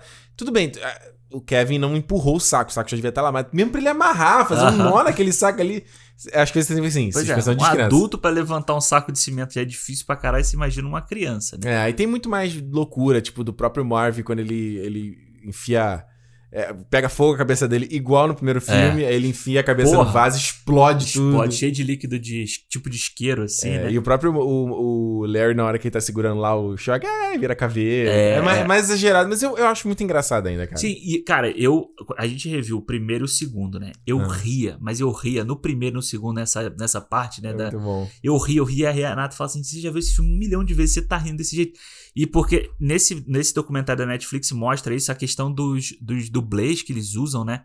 Os caras caíam realmente, os caras se jogavam no chão, os caras sofriam a dor é, que eles estavam tá, sentindo. Tá na câmera, não é fake. Bicho, então isso no filme salta muito os olhos, sabe? Não envelhece. Tipo, a porrada que eles tomam o tempo inteiro.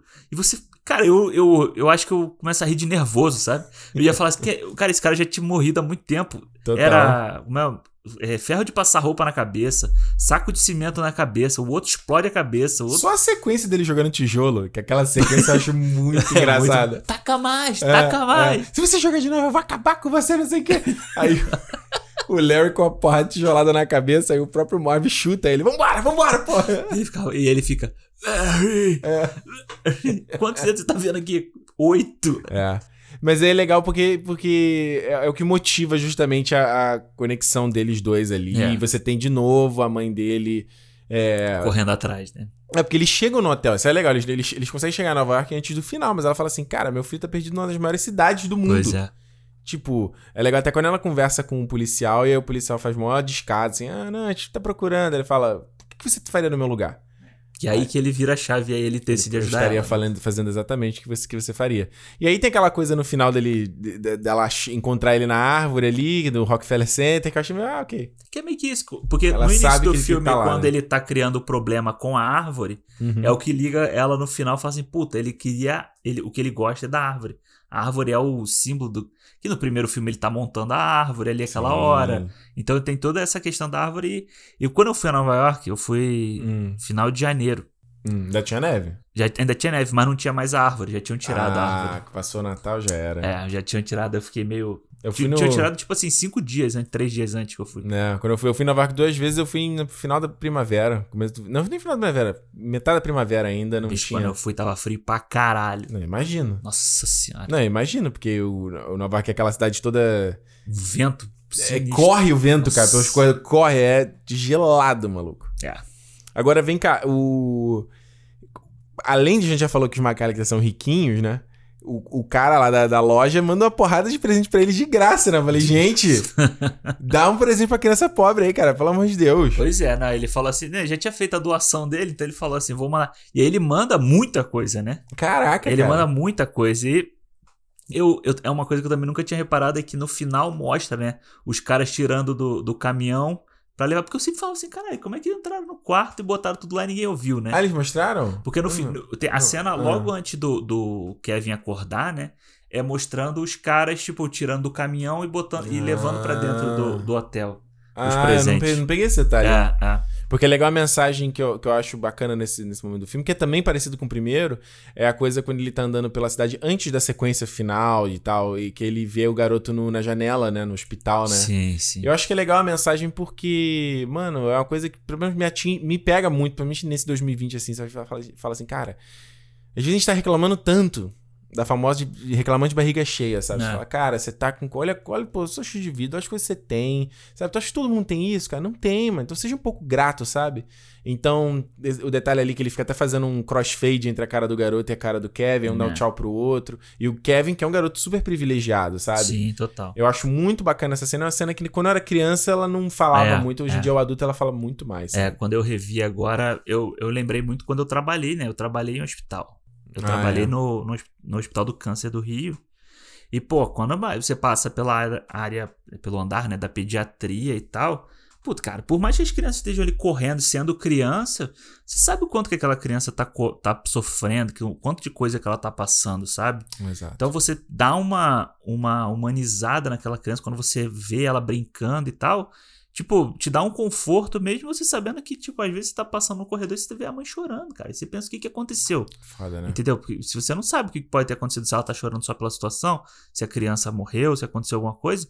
Então, isso, essa cena do filme foi bem, foi bem legal, assim, a vendo agora, Uhum. mais, mais velho, tipo, que realmente passa uma mensagem. Aí, é, ele meio que motiva mais ainda o porquê dele proteger aquele dinheiro da, da doação, né?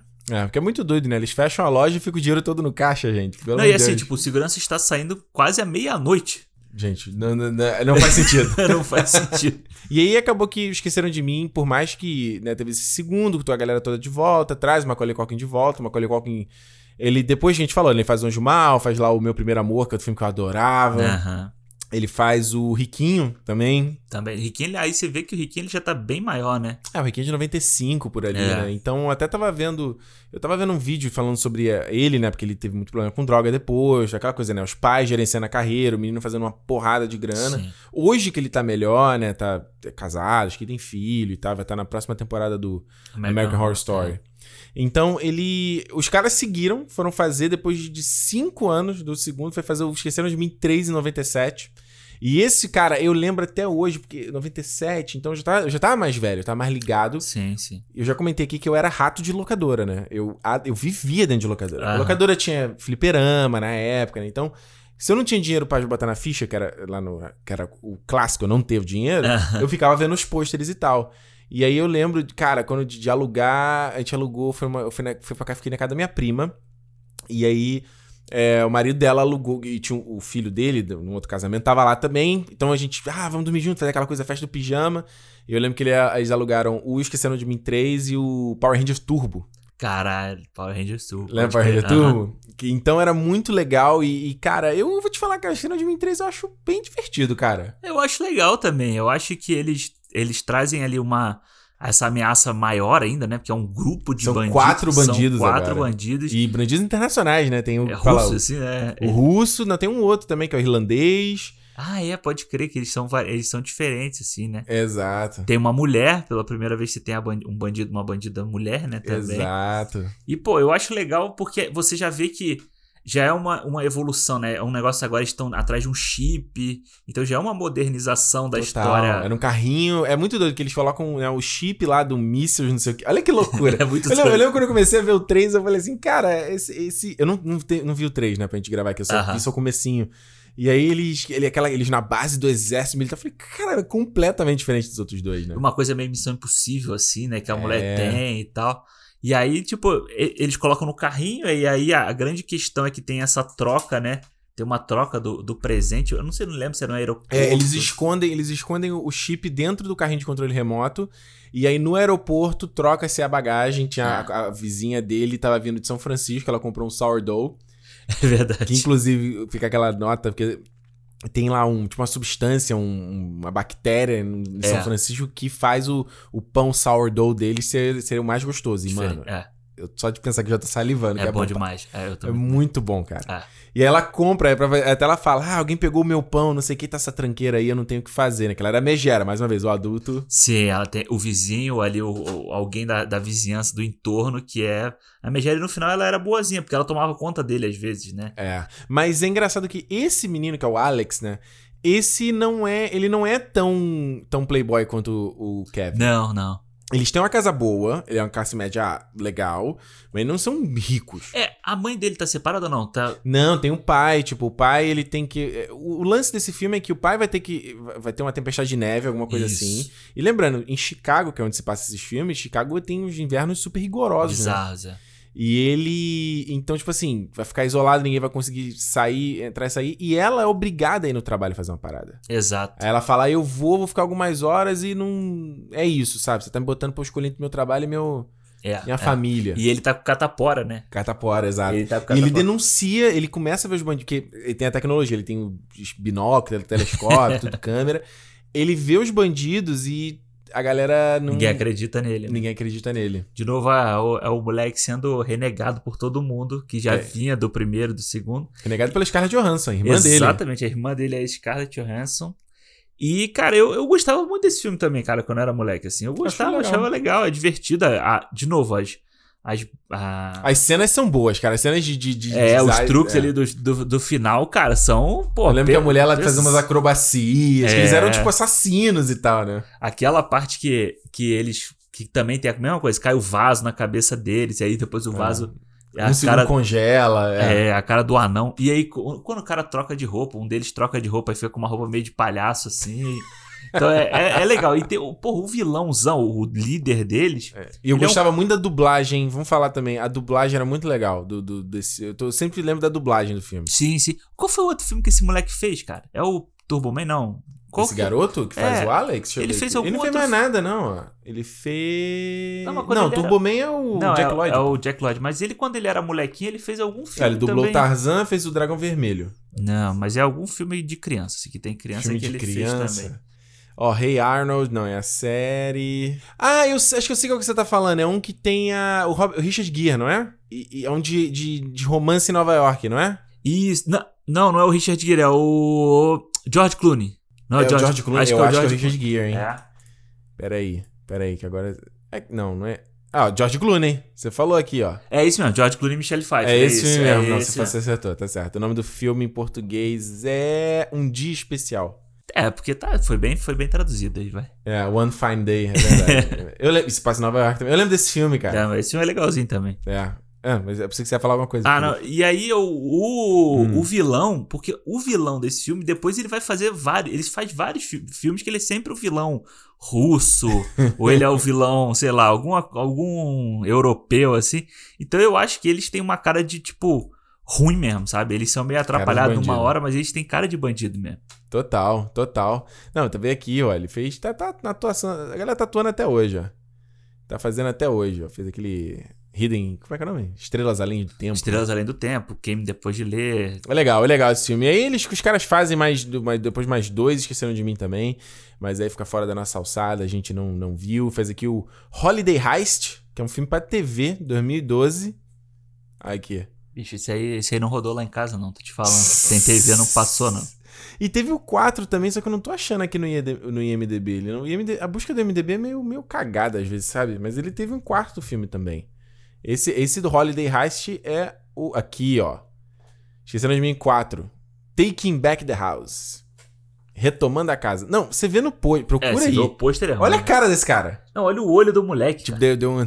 aumentou no Photoshop. É, aumentou o olho dele no Photoshop e todos eles fazendo a, a mãozinha, né? No rosto. É, é, imitando. Tipo, meu filho, você. Quem nasceu pra. Sei lá. É, French Stewart nunca vai ser Macaulay Culkin. É o nome do garoto. Exatamente. Nunca vai ser Macaulay Culkin, cara. É isso. Alexandre, Não vai, vale dar nota? Quer dar nota pro Esquecendo de Mim? Tu acha Ah, que vale? Vale, ó. Tem Então faz aí teu review aí. pro 1 e 2, né? É, um e dois. Esse É. outro aqui não conta. Tá. É, cara, então, Esquecer de Mim é o. Realmente, é o filme de Natal definitivo. Pra mim, acho que todo ano tem que ver, sabe? Todo ano tem que acompanhar, todo ano tem que ver. E é isso, eu acho que ele tem. É uma. Por mais que o 2 seja, de novo, repeteco e tal, mas vale a pena. A dobradinha é essencial pra todo Natal feliz. Total. Então, eu acho que o primeiro é cinco estrelas, total, aí, assim, bonito. tipo, não tem como. E o dois é três.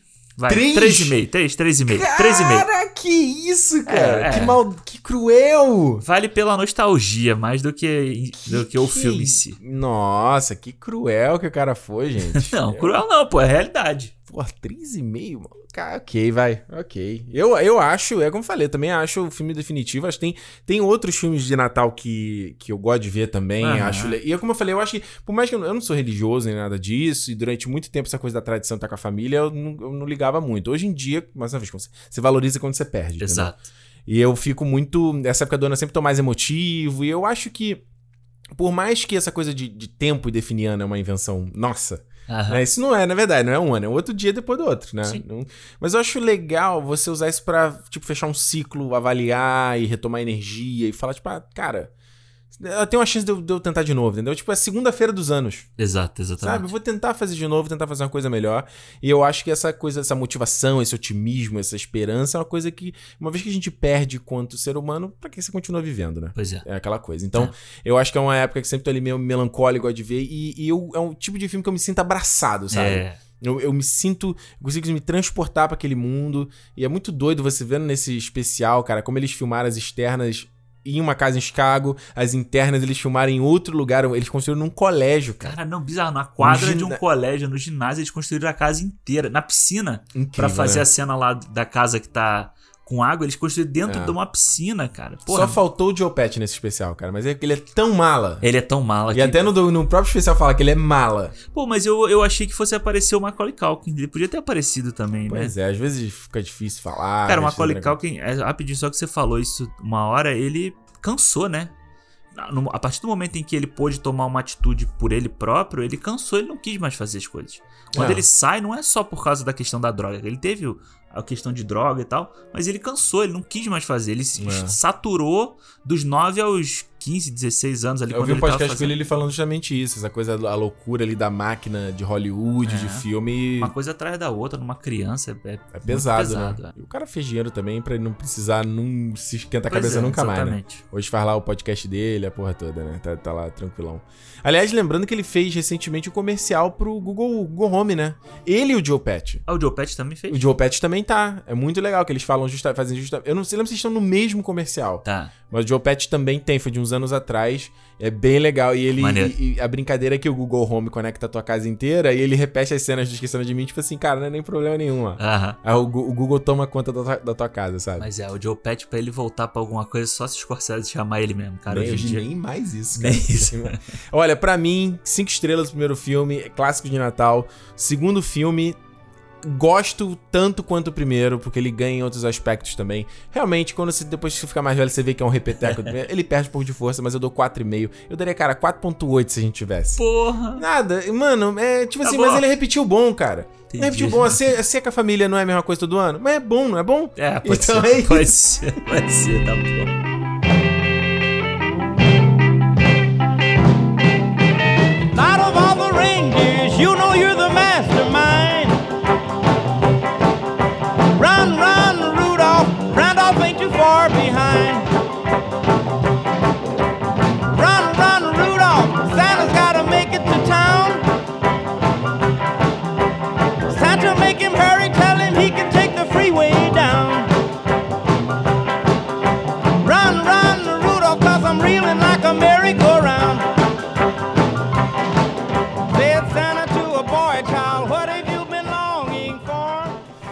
É isso aí, Alexandre. Chegando então ao feedback do último, melhor, o último feedback de 2020 aqui no Cinemou. Caramba, aí depois desse ano todo, Enfim, a gente vai dar uma descansadinha também, né, Ricardo? Pô, tamo aqui Precisamos. toda semana. Até o pessoal descansar um pouco da nossa, da nossa voz, pra ficar com saudade pro ano que vem. Exatamente, gente. Olha só. Vamos aqui então ler as mensagens que vocês mandaram a respeito do programa da semana passada sobre o Monk, né? Tem mensagem de áudio também, que lembrando, você pode mandar lá no Cinema Podcast no Twitter e no Instagram, mas também lá no Instagram o Alexandre colocou o boxezinho do bate-bola jogo rápido. Bate-bola jogo rápido.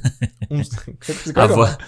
Bate bola, Não, não, como é que eu falo? Medo. é, é. Ô, cair de moto. Um medo, cair de moto.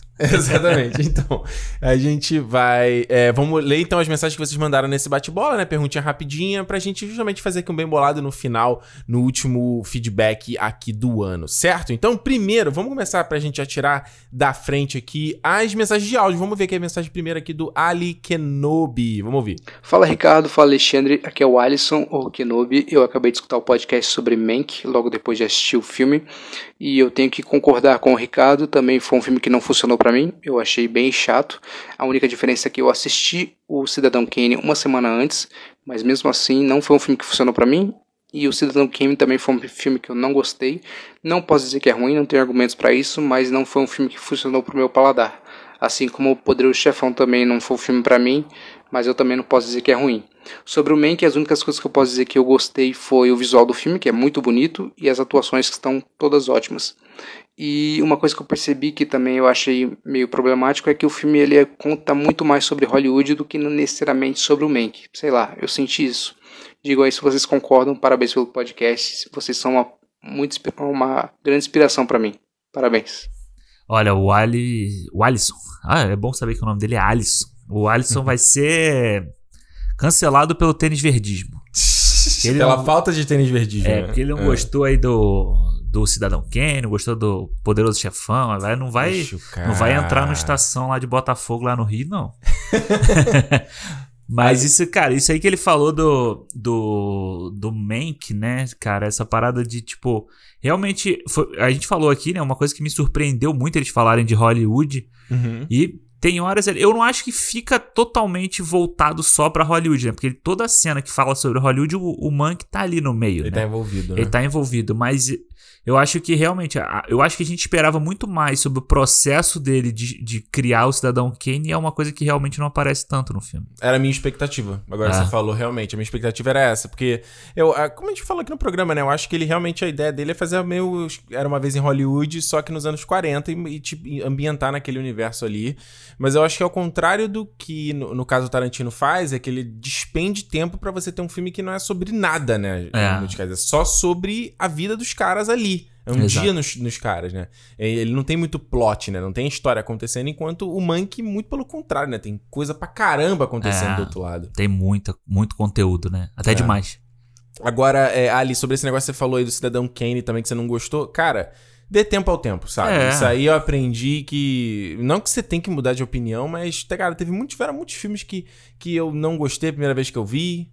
Quando eu fui ver depois, me amarrei, já falei que Scorsese, a primeira vez que eu vi, achava, nossa, por que que, que que esse cara, todo mundo ama esse cara, por quê? E aí eu fui ver depois de um tempo e falei, uou! É, não, tem filme que você precisa, ainda você precisa digerir, sabe? Tem, às vezes, agora, nessa época de final de ano, então a gente quer ver um monte de filme um atrás do outro, né? Pra poder fechar aí o top 10 do ano, né? Sem- Exato. Pra ver tudo.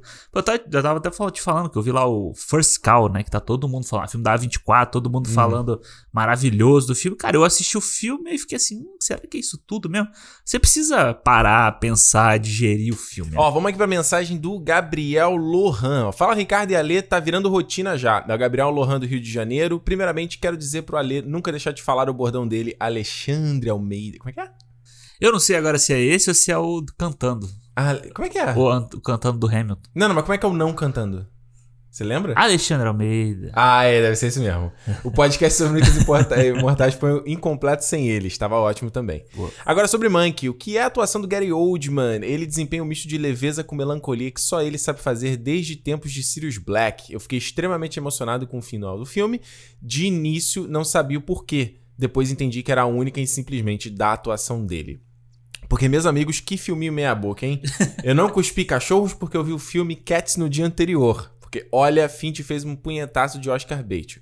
Roteiro fraco e enrolado é do pai dele e ele queria dar vida em forma de homenagem. Ou seja, esse roteiro tá pronto há anos e ele não conseguiu aparar as arestas. E olha, isso me decepcionou. Eu gosto bastante dos bastidores do Oscar e esse filme teve a chance de evidenciar, mas falha na execução. Me pareceu um filme chapa branca, uma leitura filmada da Wikipedia. Eu até gostaria de propor um debate com vocês sobre o David Fincher e sobre onde ele se encaixaria. É muita direção para pouco roteiro? Visto que filmes como Garota Exemplar e a Rede Social ele manda muito bem, muito roteiro para pouco diretor? Visto que filmes dele são muito categorizados em, entre aspas, para poucos, Agradecer a vocês por mais, um ótimo, é, mais uma vez pelo ótimo cinema. Abração com a fase do Ricardo mais ama We Are Family. We're family. a família cinema aí. We're Family. We're Isso aí mesmo. O que, que você acha, Alexandre? Você acha que faltou fal- é, mu- muito, muita direção para pouco texto? É, cara, eu acho que, assim, o, o texto do filme realmente, a gente comentou aqui do roteiro, faltou o Aaron Sorkin ali, né? Faltou Uhum. o cara pra, pra dar o jeito. Aquela ensaboada, né? É, exatamente, pra dar o refino, né? Aquele toque mágico ali, que falta realmente. É tipo, se você pegar o roteiro, vamos dizer assim, do Once Upon a Time in Hollywood, lá do Era Uma Vez em Hollywood, porra, Uhum. é muito mais sagaz, é muito mais... Sabe, tem um- uma coisa legal ali pra você assistir e você se interessar por Hollywood, você procurar saber quem é a Sharon Tate, você procurar saber outras coisas. O Monkey, cara, fi- acaba ficando uma coisa chata, sabe? Tipo, uma coisa de- do tipo assim, é isso aqui é pra gente, se você conhece, conhece, se você não conhece, irmão, aí você dá teu jeito pra, pra descobrir. É verdade. Entendeu? É muito menos provocativo pra você para você atiçar sua curiosidade sobre aquela situação, sobre aquela Uhum. Hollywood, do que é mais um, parece um registro histórico assim. E teve um cara que não foi creditado, eu não, não lembro o nome dele agora, que trabalhou aparando o roteiro, né? Hum. Desse filme. Desse Olha só filme. que loucura. Então, tipo, e não foi creditado, acabou que só, só entrou o nome do pai da David Fincher, né? Olha só. É que eu, eu acho. Eu, eu, eu acho que o Fincher ele funciona muito como esse. é, é, Como esse, esse observador, entendeu? Aham. Observador e comentarista do- do- de situações. Então, por exemplo, você tem no Seven, eu acho que ele, ele faz um retrato daquele ambiente ali, de expor aquele mundo, como se ele fosse, como ele sempre fala, né? Que as pessoas são. É que ele é um voyeur, né? Ele é um, É. ele é um pervertido que ele gosta de espionar a vida dos outros.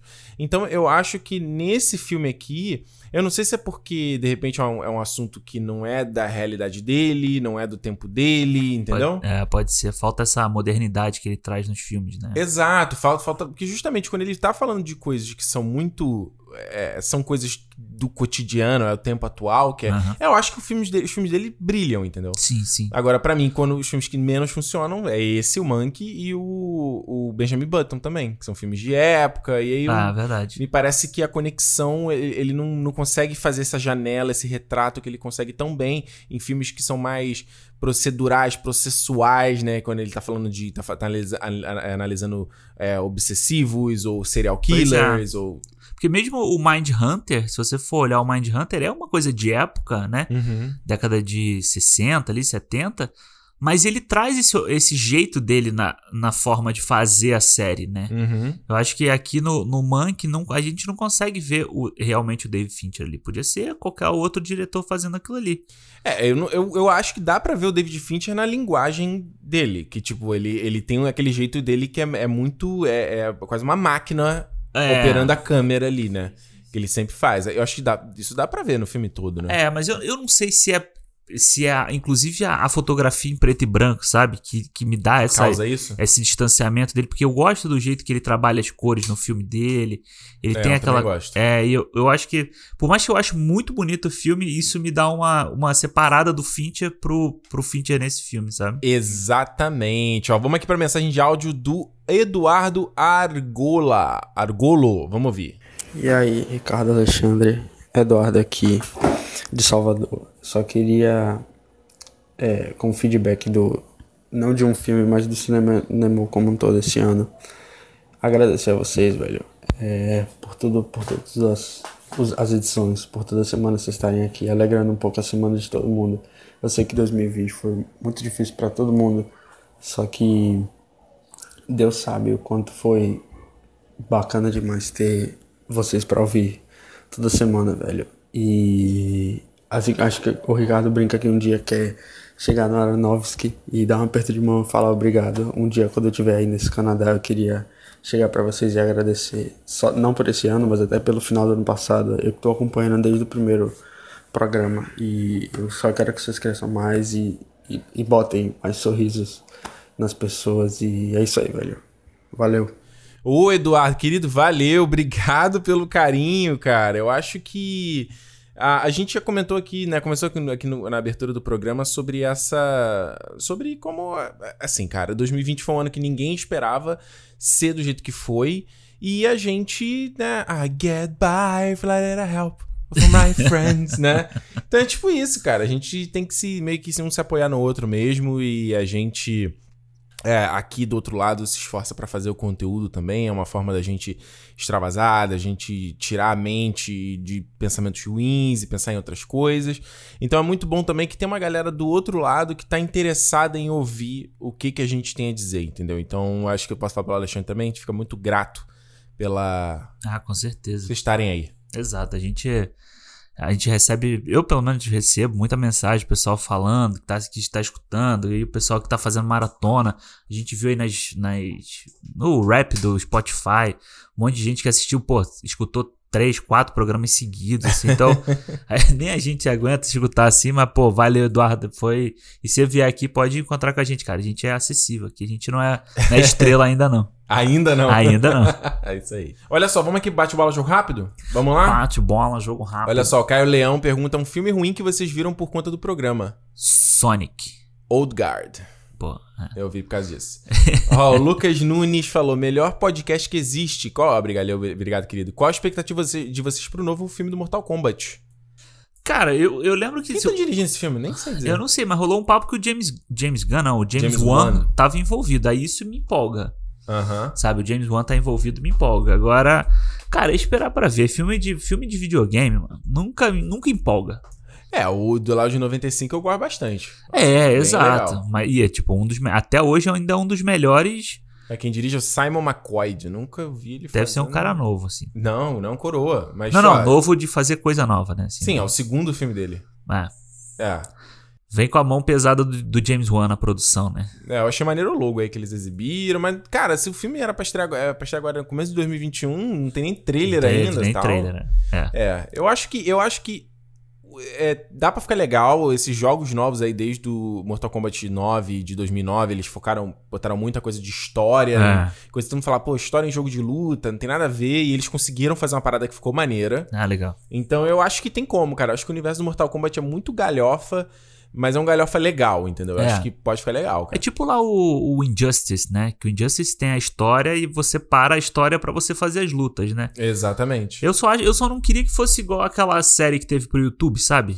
Eu vi aquela série. Aquela série tinha um potencial legal, mas. Putz, É, o, o realista, o sombrio realista dela, assim, me- eu acho que sai da, Não, da proposta é. do, do jogo, entendeu? Não precisa. Eu acho que o Mortal Kombat você vê que ele. Você, eh, tem temática que tá falando de morte ali, tem aquele né, um combate mortal, mas ele não necessariamente é sombrio e realista. Ele tem a galhofa do friendship, sabe? Essas coisas que, É, que, acho- que vale, acho que seria legal. E o próprio Fatality é uma, uma bobeirada É danada. uma né? bobeirada, É. total, exato. Mas eu, mas eu, Alexandre, não, mas eu tô, tô animado, quero ver. É, eu, eu, eu quero ver. Quero ver um trailer primeiramente. Exatamente.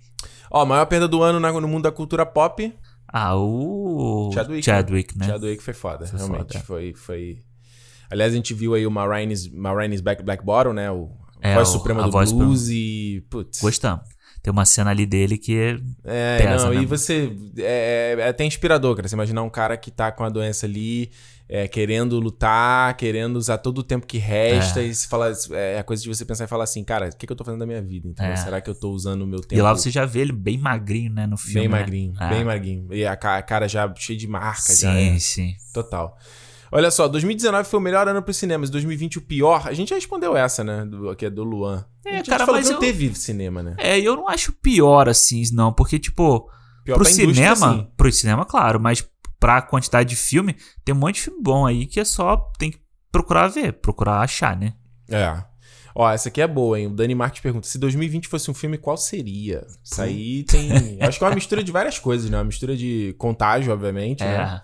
É, um pouco de Fios da Esperança. Filhos da Esperança. Eu acho que tem esses filmes, tipo A Estrada, assim, que você vê, sabe, a humanidade também chegando num, num lugar meio podre, assim, sabe? É, eu acho que lembro muito Buscando, sabe? Do John Cho, que é só no computador. ah, é, pode crer. É o Zoom, todo mundo no Zoom, né? É, qual filme que seria um filme um filme que fale muito de conexão, aquela coisa. Acho que um filme Porra, sabe um filme que, dá, que, que, fala, que fala muito em 2020? Gravidade é um filme que fala muito. É um filme que fala muito sobre solidão, sobre. É, no caso lá, a Sandra Bullock perde alguém, ela tá buscando propósito pra Ah, continuar ah, seguindo.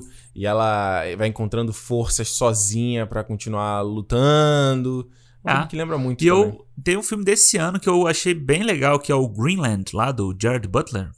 Ah, é, fala aí. Que, É, pô, Não, cara- qual é o nome dele? Catástrofe, né? Cara, Ataque é esse, mundial. Pô, esse nome em português é muito merda, assim. É um negócio assim, catástrofe, todos vamos morrer. É, devastação assim. do mundo. É, que, que eu acho que simboliza bem isso, assim, sabe? Do tipo assim, você tem ali a humanidade de boa, aí vai dar uma merda, aí você vê a humanidade, um monte de gente tentando se salvar, um monte de Uhum. gente tentando ajudar os outros, um monte de gente só pensando em si mesmo. Sabe? Umas, Aham. umas coisas assim. Então eu achei essa sacada do filme é muito boa. Por isso que eu gostei do filme também, Porra, sabe? um filme desse em 2020, Alexandre. Ah, mas aí também tem a galhofa da- do filme Catástrofe que é divertido de ver, né? Foi igual eu tava mostrando pra Juliana o trailer do The Fat Man, lá que é com o Mel Gibson. Eu quase vi esse filme no fim de semana. Então, a gente tava justamente procurando um filme, ela falou que The Fat Man, o que, que é isso aí? Aí eu mostrei o trailer pra ela, que ele é o Papai Noel, é um filme. o, o garoto recebe um presente ruim, aí ele contrata um assassino de aluguel pra matar o Papai Noel. aí a Juliana falou, cara, mas que ideia de merda de fazer um filme desse em 2020, cara. De um monte de arma, destruição, tiro. Gente, tinha que ser Mel Gibson envolvido. Tinha que ser o Mel Gibson fazendo merda, né? Exato. Ó, Arthur pergunta aqui, cinemou por cinemou. Nossa, aí é bem Marília Gabriela, hein? cinema por cinema. Ele é um. Como é que a gente falava? Era.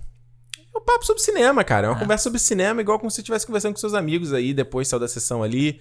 Papo de o McDonald's é, ali? Exato. Papo, É do, coisa. papo no botequim na esquina ali. Exatamente. Ó, o Marcos Cristino, o cinema imita a vida ou a vida imita o cinema? A vida. A É. vida. Cara, o acho que o cinema imita, né? É. Acho que. É claro que, assim, se você for pegar, sei lá, um Matrix da vida, a vida tentou imitar, o- tá tentando imitar ainda o cinema, mas acho que a maior, a maior parte das vezes é o cinema que é uma janela, né, pro, para, pro nosso mundo, principalmente. É, exato. Eu, acho, eu não acho que a vida. A vida tenta imitar o cinema, mas aí na realidade a gente sabe que não é assim. A gente sabe que no final das contas vai dar merda. É, não é, não é, não tem I know Kung Fu na vida real, né? Você Exato. toma um socão e cai no chão, é isso. É isso, basicamente. Ainda vai tomar outro se falar isso. Exato. Ó, Pedrinho Castagnari pergunta aqui, filme do Rassum na Netflix, bom ou ruim? Tu viu? Eu não vi ainda. Eu achei o filme ruim, cara. Acho que ele começa legal, mas eu tava rindo, me divertindo no começo, mas aí eu acho que ele... Eu acho primeiro que ele não tem ritmo. É. Acho que ele tem gordura, tem coisa que podia ser enxugada. Aquela trama ali com a Danielle Vinitz não acrescenta em nada ao filme. Tem umas piadas que não são engraçadas, que estende demais. E eu acho que o problema do filme não está atrelado. O que acontece no filme não está atrelado ao problema do personagem, certo? Então eu falei assim, tá, beleza, isso que tá acontecendo, mas ele nunca falou que o problema era esse. Aham. Ele nunca, eu nunca ele criticou a vida dele. Ele nunca reclamou da família dele. Esse é o problema com o Natal. Aí o cara tá preso no Natal. É só um cara que não gosta do Natal, né? Tipo, é, eu acho que eu acho que tinha que ser meio invertido a parada. Se ele fosse um cara que odiasse a Sei. vida, aí é outra história, entendeu? Mas enfim. Leandro Ele- Hassum é o Adam Sandler brasileiro? É, porque todo mundo falava que esse filme era o clique, né? Era o clique É o brasileiro. clique brasileiro, exato. Ó, Josué Souza pergunta: o que vocês acham dos ouvintes que discordam politicamente de vocês? Eu acho ok. Eu acho ok, desde que ele não enche o meu saco querendo que eu pense como ele, então. Exatamente. Eu não quero que ele pense como, como eu, também não imponho que ninguém pense igual a mim, mas É. também não vem me encher o meu saco, é só isso. Não, é, eu, falo, eu sempre falo, é regra de ouro. Não pode encher o saco. É, exatamente. Não pode encher o saco. Eu acho só que, que tem algumas coisas que a galera confunde com opinião política. Sabe? Tem algumas coisas que não são opinião, opiniões políticas. É. E as pessoas confundem, confundem que são opiniões. E não é, cara. Então, se você tá falando, sei lá, banal aqui. Nossa, a Terra plana. Não, a Terra não é plana. Isso não é uma opinião política, sabe? Só Exato. que o problema é que as pessoas hoje botaram nesses baldinhos, assim, né? Tudo num grupinho só, né? É. Isso é um problema, cara. Bota todo mundo, terra plana, vacina, com aí bota. Geralmente tem um- uma interseção essa galera. Tem. Claro que tem. Tem. Tem, tem. Tem, o cara, aí o cara que vem falar que, porra, que a NASA falsifica não sei o quê. Beleza, você pode acreditar que isso pode agora. Dizer que a Terra é plana? Não, não né? É, é. Eu acho que quando a gente. Acho que em muitos casos, quando a gente tá falando aqui de fato. Pois ah, é. ó, isso, isso não é opinião política, é, É. fato, ó. Isso Fato, aconteceu, isso exato. está documentado. Enfim, Fato não é opinião. Fato é fato. Fato é fato, exatamente. Ó, Fábio. é, Como é que é? Como é que você fala? Fa- Fato não é passível de opinião? É isso que você fala? Fato não é. pass- Acho que é. É isso, Acho sei é lá. isso. Fábio Renan fala: Hoje quero agradecer pelo cinema, fez o diferencial na minha quarentena. Obrigado, valeu, Fábio. Valeu, Obrigado, mano. querido. Anderson Lima, após os anúncios da Warner e da Disney, vocês acham que as Comic Cons acabaram? Ah, eu acho que não, cara. Eu acho que rolou os anúncios do jeito que eles rolaram esse ano, porque não teve Comic Con, pô. Ah, Mas eu acho que o dia que voltarem a ter os eventos grandes, vai ter. Eu acho que vai, eu acho que vai ter os dois. Sabe? Eu acho que vai ter. A, a Warner vai segurar o negócio pra ela fazer ali. Porque o Investors Day lá, que a gente vi- falou da Disney. Nunca tinha tido antes. Só teve esse ano pro público assim, porque. Não, eu, eu acho. Eu acho que sim e não. O que eu senti, senti de quê? Eu acho que essa coisa dos estúdios terem seus próprios eventos. é- é, eu acho que vai virar o, o, o padrão, porque isso gera. Primeiro que é o seguinte, cara, quando você tá. Você exibe uma parada num público específico, num evento, só que a aquela galerinha que tá Que ali tá tá ali que vendo. vê. é. Entendeu? E a gente hoje, a gente vive num mundo global. Então, quando o cara tá fazendo um evento, seja o fandome, seja o, o do investidor, cara, tá todo mundo falando, tá todo mundo tweetando, tá todo mundo postando na internet. E eu acho que a, a, a Disney fez até melhor do que a Marvel, a Warner, porque, cara, saía, dava notícia, era o tweet pronto já lá com o logo da parada, Ah, com o link ah, do vídeo. Mano, é isso, cara. Então, assim, as Comic Con sempre vão existir, porque o quê? Comic Con é evento de quadrinho pra quem é fã. Isso vai sempre Pois existir. é, exatamente. Eu Mas acho, eu acho que. que... esse modelo que sempre teve aí de ter o palco, eu não sei se continua, não, cara. É, mas é, se vê, a Disney já tinha D20, vem- D23, né, cara? Então, Uhum. tipo, eles só fizeram outro esquema esse ano. Que eu acho que a Comic Con vai ter que passar a ser uma coisa de experiência. Que Aham. meio que eles já começaram, já tinham começado a fazer e tal, mas coisa de experiência de você, tipo, ter alguma coisa ali pra, pra realmente criar uma experiência com o público, sabe? Ué, Tipo, tem um ator lá, tem um painel com os É. caras. Isso aí realmente é a galera que tá lá, tem que ter. Porque até se você botar o que é uma entrevista que Exatamente. não muda nada. Exato. Olha só, o Lucas pergunta: melhor cinema que vocês gravaram e por que o de Tropa de Elite? É o de Tropa de Elite? O melhor seu, seu favorito? Puta, mano, eu não sei se é o, o meu favorito é do Tropa de Ah, não Elite. sei se eu tenho um favorito também, não. Ah, o, o Tropa de Elite foi foda, o do, o da lá que a gente fez dos, Da luta racial. da luta legal. racial foi foda também. Acho que são esses, assim. Os de música eu gosto muito de É, os de música são muito legais também. É. Olha só, o Cris Pozeli, Polizelo. Eita, meu Deus. Polizelo? Acho que é isso. 2021 teremos mais convidados no cinema. O podcast com o Romariz foi foda demais. Sucesso. O Romariz veio aqui uma vez, né? Não, duas. Foi Joias Brutas e. E o Agora há Pouco Tempo que a gente fez. Isso, e o. É isso mesmo. Chicago 7 Isso. E, o, e o Bora. E o Borat. Tá, tentando lembrar. Vamos ter, cara. Vamos ter aquela coisa, né? Tudo depende aí que o editor, né? Porque dá mais trabalho na edição pro, pro, pro menino É. aqui. Agora no final do ano foi pro Ricardo Ricardo, não vamos chamar ninguém não, que tem aí tinha o Telecine pra editar, tinha um monte de coisa junto. Eu até falei pra ele, falei, Alexandre, vou chamar alguém aqui pro programa tal. Ele, não, não, não, segura a onda aí, segura a onda aí. Era da Warner lá, eu falei, não, ainda porra, ainda vai ficar um papo de duas horas aí, não, segura, segura. Mas ano que vem vai ter, ano que vem vai ter mais tempo, assim, a A gente gente tem vai... que dar um jeito de, de. É porque é foda, cara. Porque quando você grava remoto, não tem como não editar. É, porque Mesmo tem o se delay, a gente resolve a isso. Ah, edição daqui, né? É, quando você grava remoto, você tem que editar. Pra, É. pra acertar o tempo, pra não ficar aqueles gaps. Né? É, não, mas vai ter, vai ter, vai ter. Vou, vou abrir meu coração pra isso. É, olha, o Henrique T800, olha aí, ó. Maior aprendizado com 2020. Ixi, Rapaz, eu não, eu não sei se eu. maior aprendizado? Maior aprendizado, eu acho que, tipo assim, mano, aproveita enquanto você tem. Aproveita enquanto é tempo. Aproveita, é, aproveita enquanto tem, cara. Aproveita enquanto, enquanto a gente. Eu, eu falei, eu, eu te brincou muito aqui em off do ano novo, né? A gente falou, pô, será que no ano novo do ano passado a gente não deveria ter curtido mais, ou ter É. feito uma parada mais maneira? Aí, ah, não, pô, ano que vem tem de novo.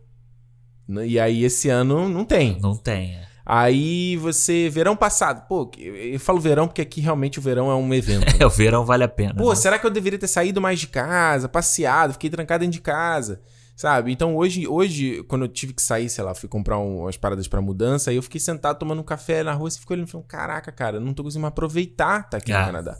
Tô conseguindo mais passear, tô com medo dos outros, de estar perto dos outros, não consigo ir num restaurante. Então...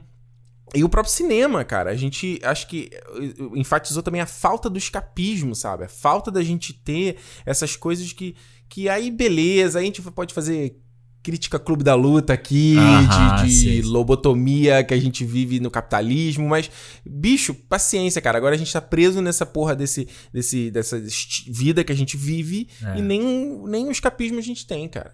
Te falei que outro dia eu pedi pipoca do cinema no. Cara, No- isso eu achei loucura, Alexandre.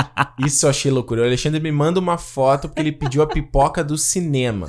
Ué, mas o cinema era ali Quanto que casa. você pagou naquilo? O preço da pipoca do cinema, mas é entrega. Pagou mais de 10 dólares. O que? De entrega? Não, não, de no todo. Ah, sim, ué. Puta merda, cara. Mas eu trouxe um pouco da experiência pra dentro de casa. Valeu a pena? Valeu, foi bom, foi legal. que eu não lembro qual foi o filme que eu assisti. Ah, foi o Monk.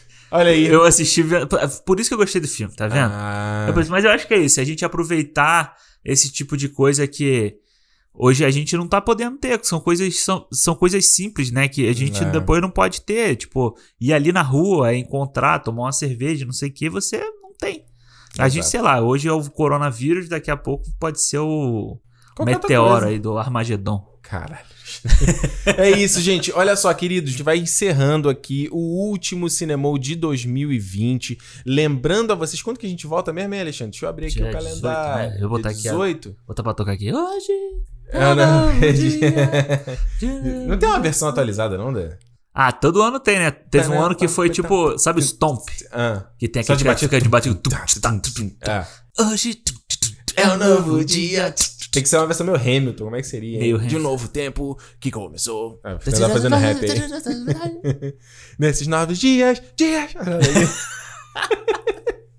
Olha só, no dia 15 de janeiro a gente tá de volta aqui com o nosso programa de melhores e piores de 2020. Ah, é, vale falar que um monte de gente mandou mensagem aí no, no, no quadradinho lá perguntando qual era o melhor filme, qual é a melhor atuação, qual é- vai ter o programa aí, a gente fala tudo, sobre tudo isso. Então, o que, que você vai fazer durante esse período, né? Desse período agora, de- desde o cinema que tá saindo aqui no Natal. Espero que você tenha tido uma boa, um bom Natal aí com a sua família, se reunindo com o me- menor número de pessoas possíveis, não arriscando a vida do próximo. É, exato. E a gente né, deseja aqui que você tenha uma boa passagem de ano também, né? Seja entre aí, comece em 2021 e torcer para que esse 2000 e 2021 2021 seja um ano melhor Ah, do que o 2020. Lembrando que, para isso, a gente vai ter que fazer isso a acontecer. gente tem que fazer a nossa parte. Não é, não é que o ano vai virar e, e o ano automaticamente vai ser bom. Era entendeu? isso que eu ia falar. É, não é achar assim, ah, 2021 chegou, virou meia-noite, foda-se, sai na rua, pelado, abraçando Não. todo mundo. Não é assim. Não, é então lembrar sempre que depende da gente, depende das nossas atitudes do dia a dia, depende das nossas, da nossa responsabilidade, do nosso papel que a gente tem com as pessoas à nossa volta. Exato. Então, sempre lembrar que a gente vive numa comunidade, que a gente não vive sozinho. Ninguém vive sozinho. A gente precisa de gente pra nascer, a gente precisa de gente pra morrer. Exatamente. Então você não faz nada sozinho, meu filho.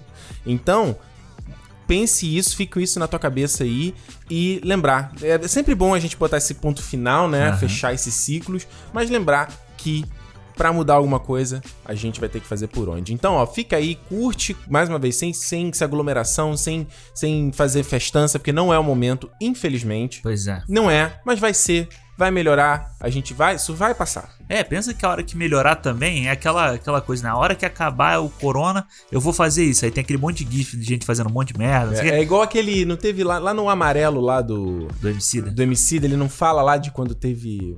Ele fala lá dos, dos cantores do Ah, é. samba, lembra? Foi quando teve lá a gripe espanhola, que aí eles chamaram o, o quinteto lá de, de samba pra fazer a festa de comemoração que acabou, né? E atrair as pessoas pra dentro do cinema. É, assim. foi, pra ficar, pra ficar feliz, né? Para as pessoas ficarem felizes. Exato, e a gente, nós somos, cara, a gente não é. Mas a gente pensa que a gente é um animal igual a todos os outros animais, Ah. de certa forma a gente é, mas existe dentro da gente uma poesia aí que. e uma magia que aí cada um atribui, cada crença atribui que, alguma né? coisa. Exato.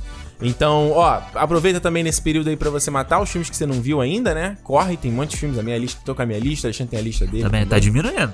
A minha ainda tá muito grande, não Tá vai grande, não mas vai- tá diminuindo. não vai dar pra ver tudo até lá, mas a gente chega então no dia 15 aqui com os nossos melhores e piores de 2020, certo, Alexandre? Certo, vamos trazer aí, vamos falar mal de novo de alguns filmes, falar bem de um monte de filme que a gente não falou aqui. Vai ser bom. Exato. E se 2020, por apesar dos pesares, foi um ano de cinema, Então 2021, cinemou, pô. cinema, gente, valeu, tchau. Valeu.